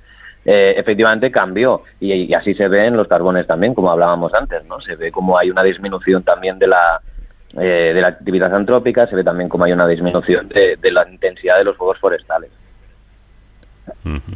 Lo interesante, sin duda, toda esta investigación que nos da a conocer eh, cómo eh, el hombre, pues se ha intentado, el ser humano, buscar la vida siempre, ¿no? Incluso con estos eh, incendios provocados y, controlados que, que le servían y, y de mucho para, para poder tener una tierra más, eh, más eh, rica y me imagino que también para, para eh, poder desbrozar, por así decirlo, aquellas zonas que fueran necesarias. Por cierto, ¿qué es el proyecto Paleodem? El proyecto Paleodem, de hecho, es uno de los principales que nos ha ayudado a, a, elaborar este, este trabajo. Es un proyecto de investigación financiado por, por la Comisión Europea, por, por la, Euro, la eh, Unión Europea. Son proyectos muy competitivos que el principal investigador es eh, eh, Javier, es el doctor Fernández López de Pablo de la Universidad de Alicante, arqueólogo. lo consiguió hace cinco o seis años y fueron pues más de un millón y medio de euros que destinados a el estudio de la actividad de, de las excavaciones de arqueológicas en el sudeste de la península ibérica y de analizar cómo esos asentamientos o esas sociedades, esas, esos esas personas que había en ese momento interactuaban con el, con el medio físico, ¿no? A nivel climatológico, a nivel eh, eh, del paisaje, a todos los niveles, ¿no? Y ese Paleodem nos ha ayudado financiando pues los, los, los, los análisis geoquímicos, los análisis sedimentarios,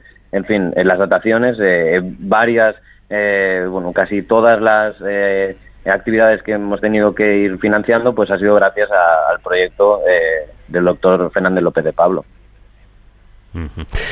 Pues Carlos Sánchez, em, investigador del Departamento de Geografía de la Universidad de Barcelona y líder de este estudio, le agradecemos mucho el que nos haya atendido y dedicado estos minutos para explicar algo tan curioso e interesante como esto. Muchas gracias y muy buenas noches. Muchas gracias a vosotros. Buenas noches.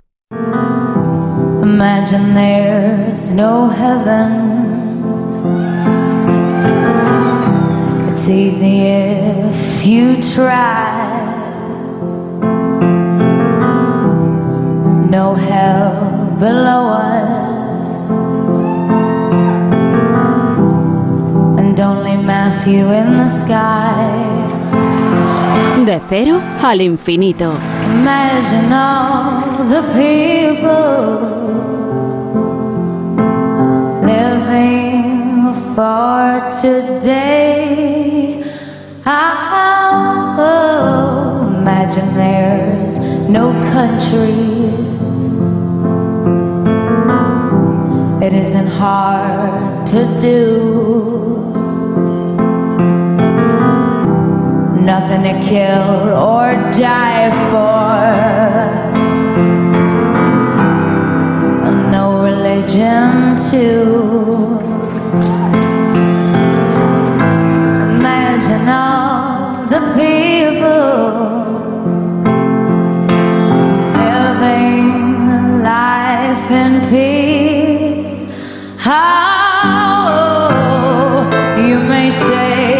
I'm a dreamer, but I'm not the only one. I hope someday that you'll join us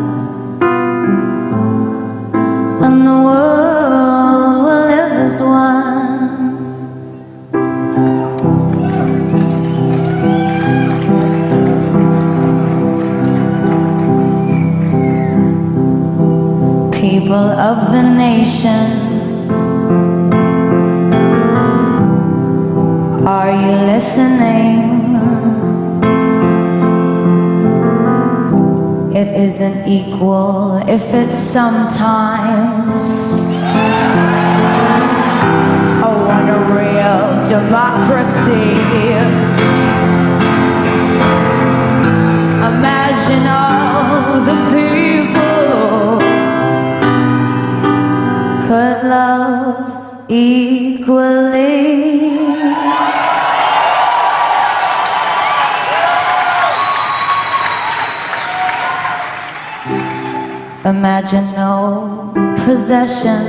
La pandemia de la COVID-19 ha afectado a más de 770 millones de personas y en todo el mundo ha supuesto la muerte de casi 7 millones, eh, unas cifras realmente eh, descomunales, enormes. Bueno, su impacto, su enorme impacto en la salud e incluso, por supuesto, en la economía global, ha favorecido la investigación en este campo desde el año 2020, aunque mm, se han eh, realizado avances realmente espectaculares y se han conseguido distintas vacunas, parece ser, según indican los expertos, que todavía queda pendiente comprender, por ejemplo, cómo avanza esta infección con el objetivo de buscar soluciones más específicas a este patógeno. Resulta que ahora un equipo del Consejo Superior de Investigaciones Científicas y el Sincotron ALBA ha publicado los resultados obtenidos tras el análisis tridimensional del interior de una célula afectada. Eh, los avances que esto puede suponer para eh, los investigadores, para lograr eh, encontrar más herramientas que pueden ser fundamentales, bueno, pues nos los va a explicar con detalle Pablo Gastaminza, que es investigador del Centro Nacional de Biotecnología CSIC y autor principal de este trabajo. Pablo, ¿qué tal? Buenas noches. Hola, muy buenas noches. Bueno, lo primero que queremos saber, creo que es lo que interesa a todo el mundo, ¿qué es exactamente lo que han descubierto? ¿Cuál es el hallazgo de esta investigación? Bueno, nuestra investigación eh, se centra en eh, generar mapas tridimensionales de células infectadas por el virus SARS-CoV-2, que es el causante de la COVID-19.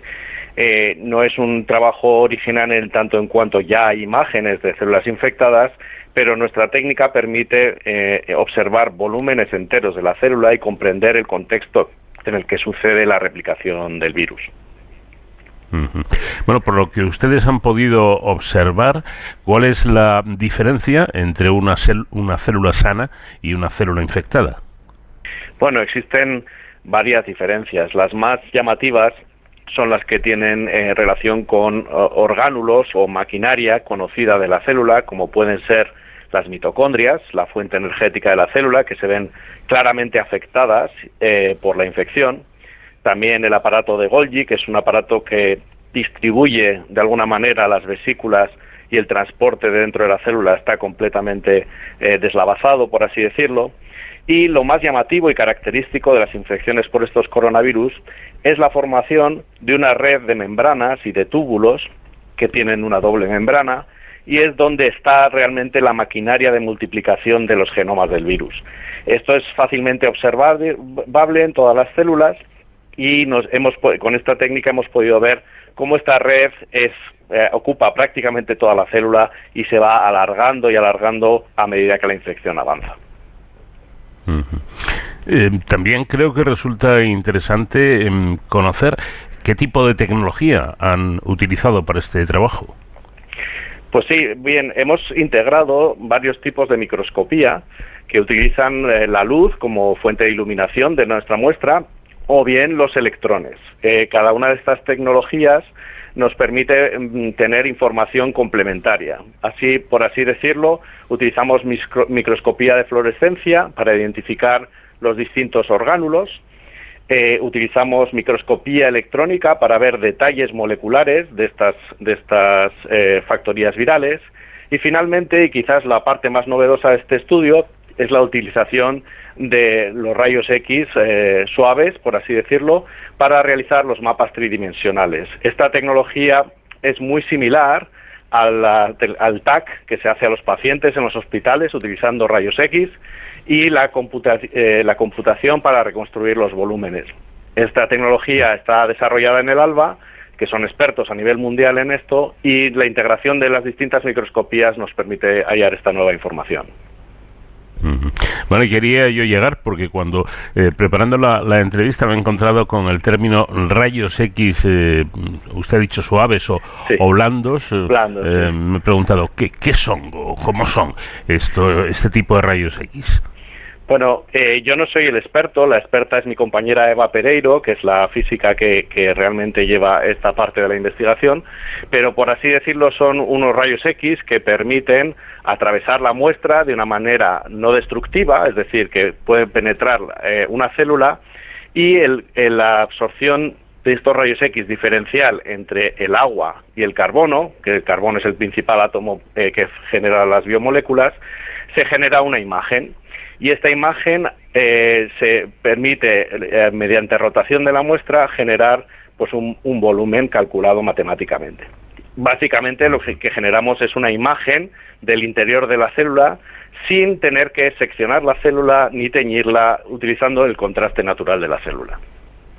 Eh, eh, es decir, que mm, eh, con este tipo de, rayos y de técnica consiguen, como usted indicaba, generar esos mapas tridimensionales de la estructura de, células completas y sin tener, digamos que seccionarlas, tal cual están.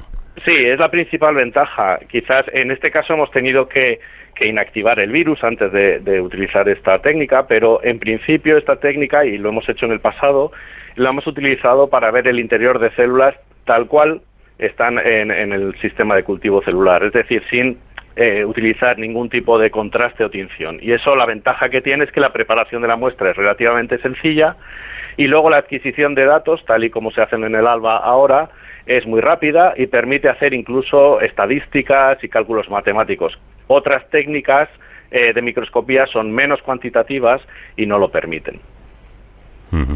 Por cierto que estamos hablando de una tecnología disponible solo en cuatro lugares eh, en todo el mundo, siendo uno de ellos la línea de luz Mistral del sincrotrón Alba, ¿no es así? Sí, es así. Eh, quizás sería importante reseñar que este tipo de microscopía está surgiendo ahora una serie de compañías a lo largo, a, lo ancho del mundo, en el que están tratando de miniaturizar este tipo de, microscopía para microscopios que puedan ser utilizados en distintos centros de investigación. De hecho, este trabajo es dentro de un consorcio europeo con una empresa irlandesa que ha construido un prototipo y que en la actualidad estamos desarrollando tecnología y apoyándoles en este desarrollo para que la microscopía de rayos X eh, suaves o blandos se democratice, de alguna manera, sea accesible a más investigadores en el mundo.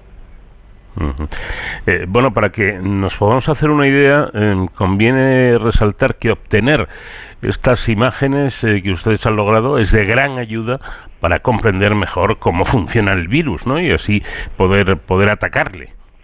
Sí, exactamente. Por un lado es como un lienzo sobre el que podemos trabajar ahora para intentar ver eh, cuando, por ejemplo, utilizamos antivirales, moléculas antivirales, eh, si esas estructuras virales eh, cambian su morfología, su abundancia, su distribución. De hecho, este es el paso inicial para poder hacer este tipo, aplicar este tipo de tecnología a, la, a, la, investigación que estamos haciendo en el Centro Nacional de Biotecnología, donde hemos puesto a punto una plataforma de cribado de antivirales y eh, llevamos muchos proyectos desde el año 2020, desde que apareció el coronavirus, eh, entre los cuales hemos desarrollado antivirales de acción directa sobre el virus que hacen que estas estructuras que hemos publicado eh, ya no se puedan observar. Por lo tanto, tenemos la posibilidad de ver directamente el impacto de nuestros antivirales sobre la replicación del virus. Porque, mm, y creo que esto es eh, interesante también destacarlo, eh, en definitiva lo que, lo que muestran eh, o lo que se consigue entender con estas imágenes es cómo el virus se aprovecha de partes del citoesqueleto de la célula para usarlas, no sé, como si fuera un andamio y construir así su, su fábrica de replicación del virus. Totalmente. De hecho, uno de los hallazgos que nos ha sorprendido, de, eh, que no, no se había publicado anteriormente, es la combinación, la utilización del virus de estos elementos del citoesqueleto, que hace como un andamio, y en el interior, justo en el centro de la maquinaria de replicación, encontramos la, una, una, una estructura celular que se llama el centriolo, que es la que distribuye básicamente todo el esqueleto de la célula. Con lo cual el virus eh, se ha localizado, o la maquinaria viral se ha localizado en un sitio estratégico para obtener todos los beneficios de estar en el centro de operaciones del citoesqueleto de la célula. Por lo tanto, pensamos que esto es muy interesante y que es una línea de investigación a ampliar. Porque, em, Pablo, estamos hablando de, un virus un poco distinto ¿no? a los que em, ya conocíamos eh, y, de, esto, de esta manera se complica o se ha complicado durante mucho tiempo em, el, poder encontrar una solución, el poder luchar contra, estos virus. Bueno, es un, es un virus que realmente eh, tampoco es tan diferente, con, eh, al, al, menos genéticamente, con respecto a, otros coronavirus patogénicos. Eh, la verdad es que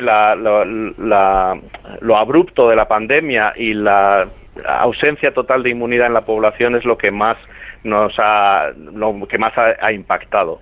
Lo que es la maquinaria de replicación viral y algunas de las estrategias que, o de estructuras que hemos visto en estas células se parecen bastante a la de otros coronavirus, como podría ser el, Middle East Respiratory Syndrome eh, virus, que es otro virus patogénico, u otros eh, eh, virus patógenos.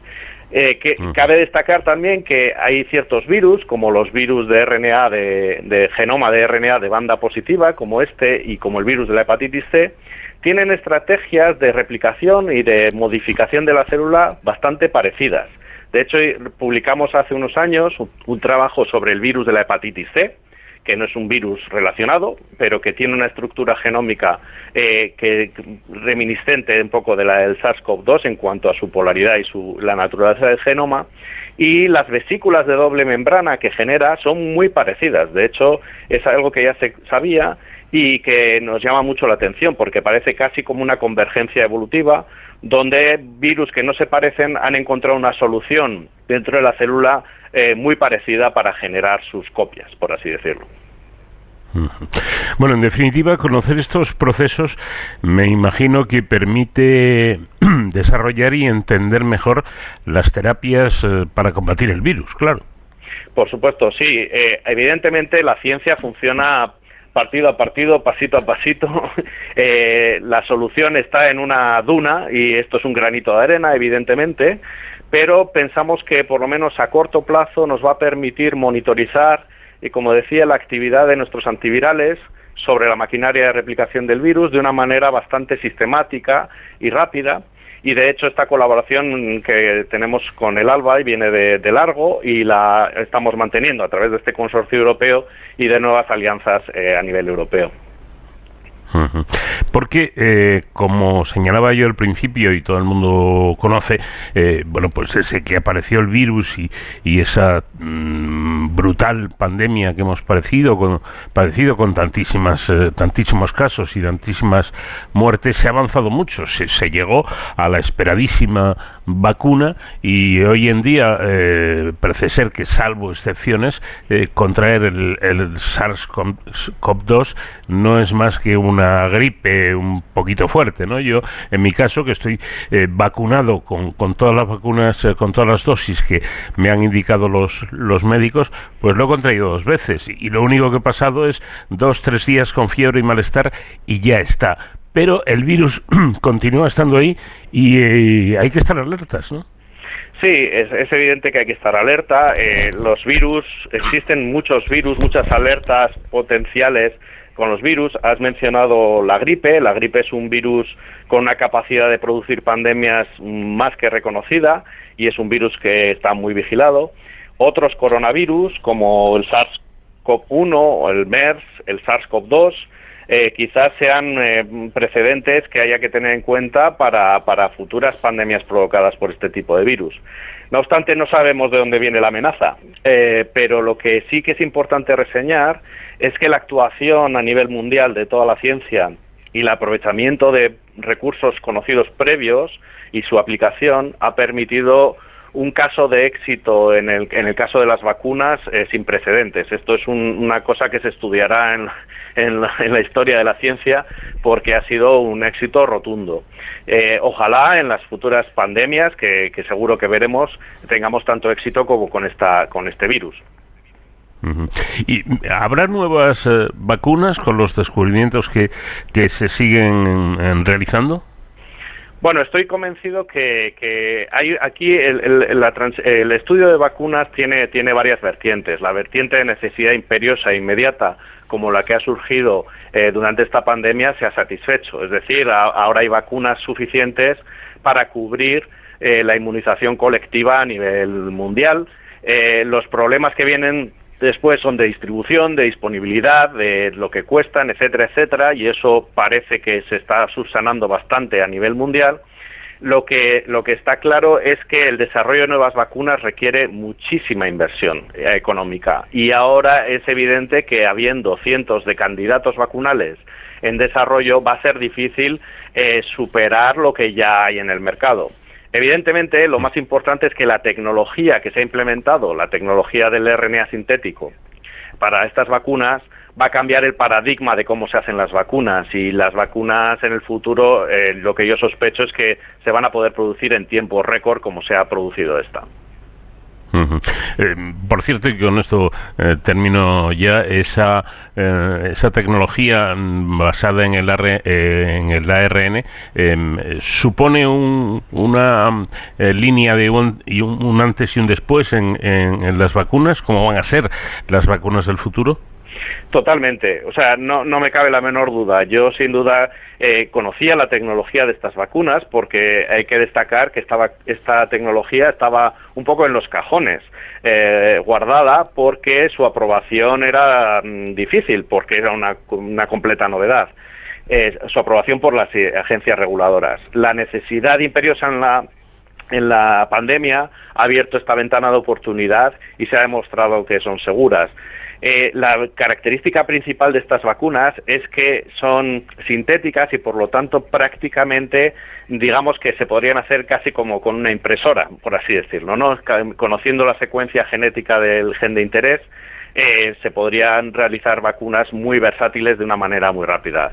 Eso, eso es un cambio de paradigma. Es un cambio de paradigma que, que vamos a ver que su aplicación en diversas patologías, no solo en infecciosas, sino también en, en, eh, la lucha contra el cáncer, eh, van a tener seguro éxitos en el, en el futuro próximo.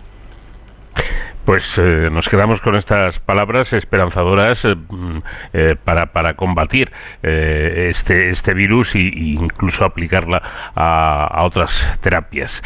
Pablo Gastaminza, investigador del Centro Nacional de Biotecnología CSIC y autor principal de este trabajo, le agradecemos mucho el que nos haya dedicado estos minutos para explicar este tema sin duda importante. Muchas gracias. Muchas gracias a vosotros por darme la oportunidad.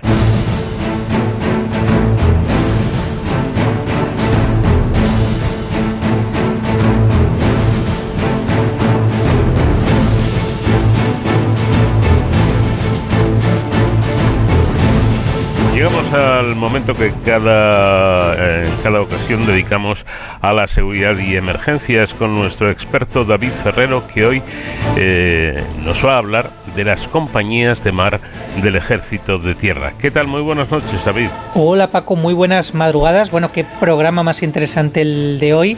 Igual de interesante que la unidad que hoy os traigo a esta sección de Héroes sin capa y que fíjate, pese una de las más eh, antiguas del Ejército de Tierra, también es una de las más desconocidas. Quizás por su peculiaridad y es que aunque nosotros cuando hablamos de ejército de tierra pues nos eh, ponemos eh, nuestra cabeza en esos carros de combate ¿no? o en esas otras unidades eh, propias de, tierra que hemos comentado en, en, muchas ocasiones dentro de este programa hay otras que son un poco raras por así decirlo pero que también forman parte de este ejército y Fijaos, para que os pongáis un poco en, contexto, yo creo que todos, eh, que muchos de nuestros oyentes disfrutarían el pasado 12 de octubre del desfile de las Fuerzas Armadas con motivo del Día de, Nacional de España y que en ese mismo desfile pues eh, participó una compañía, unos, eh, unos soldados, unos militares que iban, bueno, pues con una vestimenta muy característica de marinero,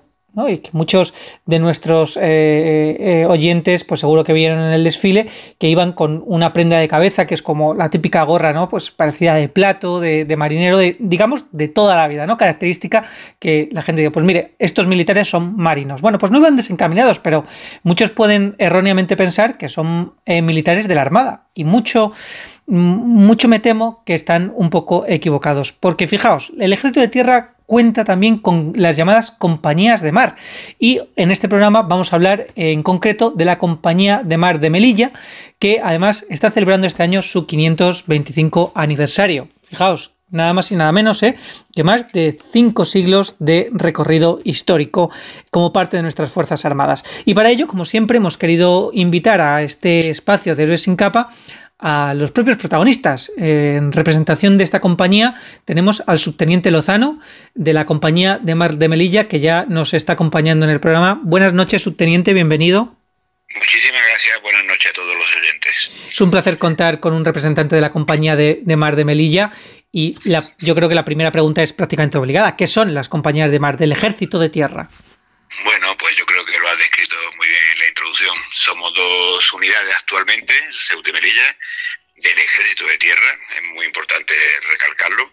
Estamos encuadradas dentro de las unidades logísticas de Ceuta y Melilla respectivamente, la unidad logística 23 de Ceuta y la 24 de Melilla, y pertenecemos a las comandancias generales tanto de Ceuta como de Melilla. Somos unas unidades muy peculiares, muy peculiares, que nos sentimos muy orgullosos de esta singularidad, por supuesto, y que, como bien has dicho, vestimos, usamos la uniformidad muy similar a la de la Armada, con divisas y otros distintivos propios del Ejército de Tierra, pero que pertenecemos y siempre hemos pertenecido al Ejército de Tierra de nuestra creación, allá en el 1498. Precisamente por eso le quería eh, preguntar también, subteniente, ¿cómo nace esta, esta unidad tan singular? Bueno, pues esta unidad singular nace, mm, propiamente dicho, eh, un año antes de nuestra creación. En el 1497, 17 de septiembre, se ocupa la plaza de Melilla para la corona de España, se ocupa por fuerza del que mandó el duque, el duque de Medina Sidonia, y queda aquí en la plaza de Melilla una guarnición militar, una guarnición militar que entre ellos, pues por supuesto, como era una, para que no entendamos, era un islote en aquel entonces, pues la guarnición militar quedó entre ellos 40 hombres de mar, llamados los 40 hombres de mar, ¿no? Para dar seguridad al perímetro marítimo, para hacer el barqueo de víveres cuando llegaban los buques, para luchar contra la piratería y para unir la península con la plaza recientemente ocupada si fuera necesario, si no llegaran los buques de refuerzo que mandaban de la península. De ahí viene lo de estos 40 hombres de mar, por supuestísimo, en 525 años hemos subido, hemos sufrido bastantes modificaciones y bastantes singularidades en nuestra historia, pero de estos 40 hombres de mar procede la Compañía de Mar. Ya, como he comentado anteriormente, un 13 de abril de 1498, al, día, al año siguiente, los reyes católicos firman un real decreto y crean probablemente los 40 hombres de mar, dotándolos de material, dotándolos de sueldo y dotando la unidad de oficialidad. Eh, habla usted de esos 40 hombres de mar, eh, fíjense, pues decimos hace más de 5 siglos de historia, porque y paréntesis, la historia castrense también es, muy enriquecedora y es muy bonita, a mí me llama mucho la atención, ¿no? porque más allá de lo militar hay una historia profunda ¿no? y, y todo lo que se ha transmitido desde entonces, que muchos de esos valores todavía hoy perduran, pero quería preguntarle de esos 40 hombres, que imagino que es que serían 40 personas, ¿no? Eh, contadas más o menos, ¿en qué se ha convertido hoy esta compañía de mar?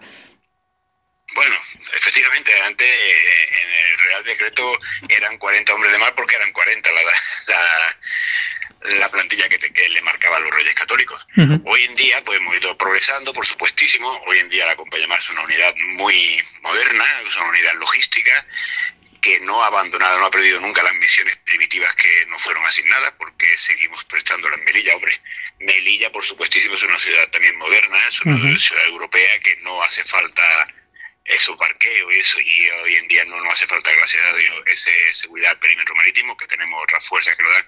Pero sí que seguimos prestándola casi igual en la isla Chafarina en la isla de Alucema y en el Peñón de Vela de la Gomera. Son tres islas que pertenecen a la Corona de España y en la que estamos destacados desde su ocupación hasta el día de hoy. Además además de estas misiones tan singulares y que venimos realizando desde nuestra creación, hoy en día pues estamos encuadrados dentro de la unidad logística número 24 y tenemos asignada la sección de abastecimiento, la sección de municionamiento, la sección de transporte, la terminal marítima. Todas estas misiones las compartimos con las primitivas, con las marineras, que es el embrión de la compañía de mar. Para estas misiones que nos está comentando, subteniente, ¿con qué medios cuentan actualmente?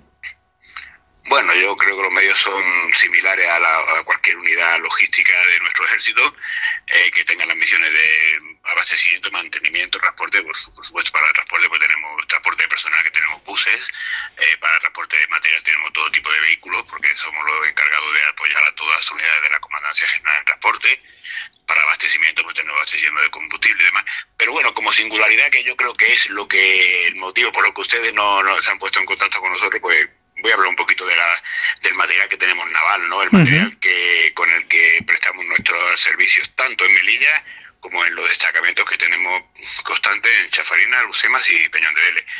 Hoy en día la compañía MAR pues podemos usar, usamos unas modernas embarcaciones semirrígidas, van desde los 12 metros del loro hasta los 7 metros, que son los apropiados para los destacamentos. En cada uno de los destacamentos tenemos la misión, la embarcación, perdón, que más se ajusta a las misiones que tenemos encomendadas y a las características del destacamento, con motores fuera a borda, tenemos una sesión de mantenimiento, un pelotón de mantenimiento de embarcaciones con el material naval.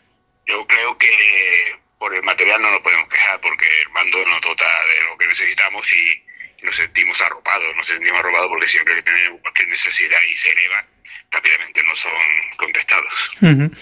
Eh, fíjense que para recordar a nuestros oyentes que aunque estemos eh, hablando de embarcaciones y de material naval, como nos está comentando el subteniente Lozano, estamos hablando de una unidad del ejército de tierra, ¿no? Un poco por analogía, eh, ustedes, las compañías de mar del ejército de tierra, serían como la infantería de marina a la armada, ¿no? Que sí que hemos hablado de los infantes de marina en este programa y un poco son esas unidades tan singulares. Simplemente y aprovechando que contamos con el subteniente Lozano y de esta compañía que, como nos está contando, forma parte de una agrupación logística, la importancia de estas agrupaciones para, las Fuerzas Armadas es fundamental, ¿no? Porque ustedes abastecen de todos aquellos medios eh, que pueden necesitar eh, las Fuerzas Armadas, los tres, eh, el Ejército de Tierra, si tiene que desplegarse en alguna zona de operaciones. Sí, bueno, cualquier misión que tenemos hoy en día en el exterior va acompañada, la unidad de la fuerza va acompañada con una unidad logística que es la encargada de que la unidad de la fuerza esté preparada y se pueda instruir y, se dedique exclusivamente a eso, a su misión, ¿no? que es combatir o estar en prevención o instruir según la misión que se tenga encomendada. Pero la unidad de logística somos las encargadas de apoyar a nuestros compañeros, que son los que van a primera fila, pero vamos, caso Dios no quisiera de un conflicto, lo que sea, el combatiente está en el frente y nosotros estamos suministrando las municiones, los víveres, la comida, todo lo que fuera necesario. Ellos se dedican a ello, que ya tienen bastante, por supuestísimo.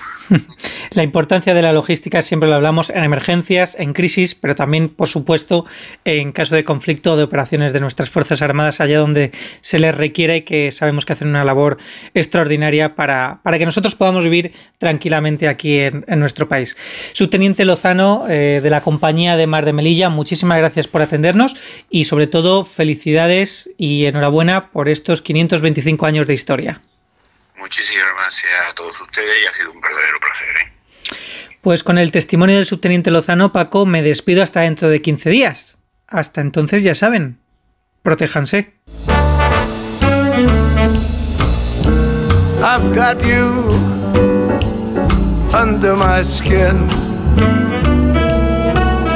I've got you deep in the heart of me.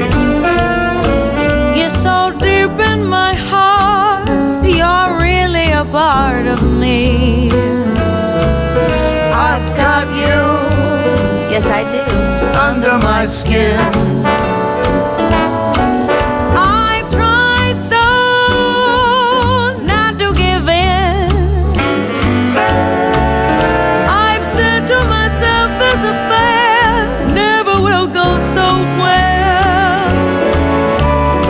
Should I try to resist when, darling, I know so well I've got you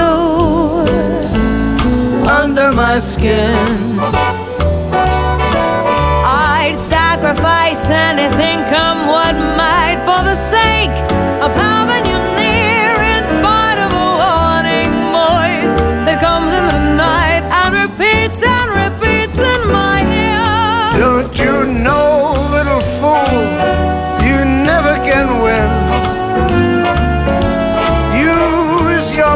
mentality, wake up to reality. But each time I do, just the thought of you makes me stop before I begin. Cause I've got you under my skin.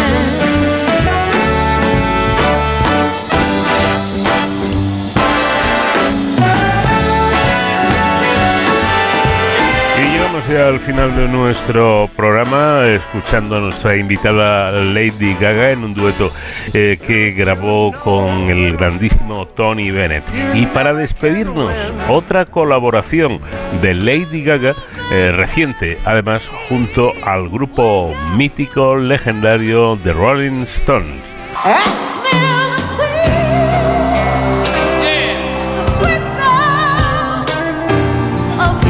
Y así con esta música nos despedimos. Que tengan ustedes muy buena semana y ya saben que en siete días aquí les estaremos eh, esperando en este programa diferente para gente curiosa que es de cero al infinito. El comandante Nacho García estuvo en la realización técnica. Les habló como siempre encantado Paco de León. Adiós.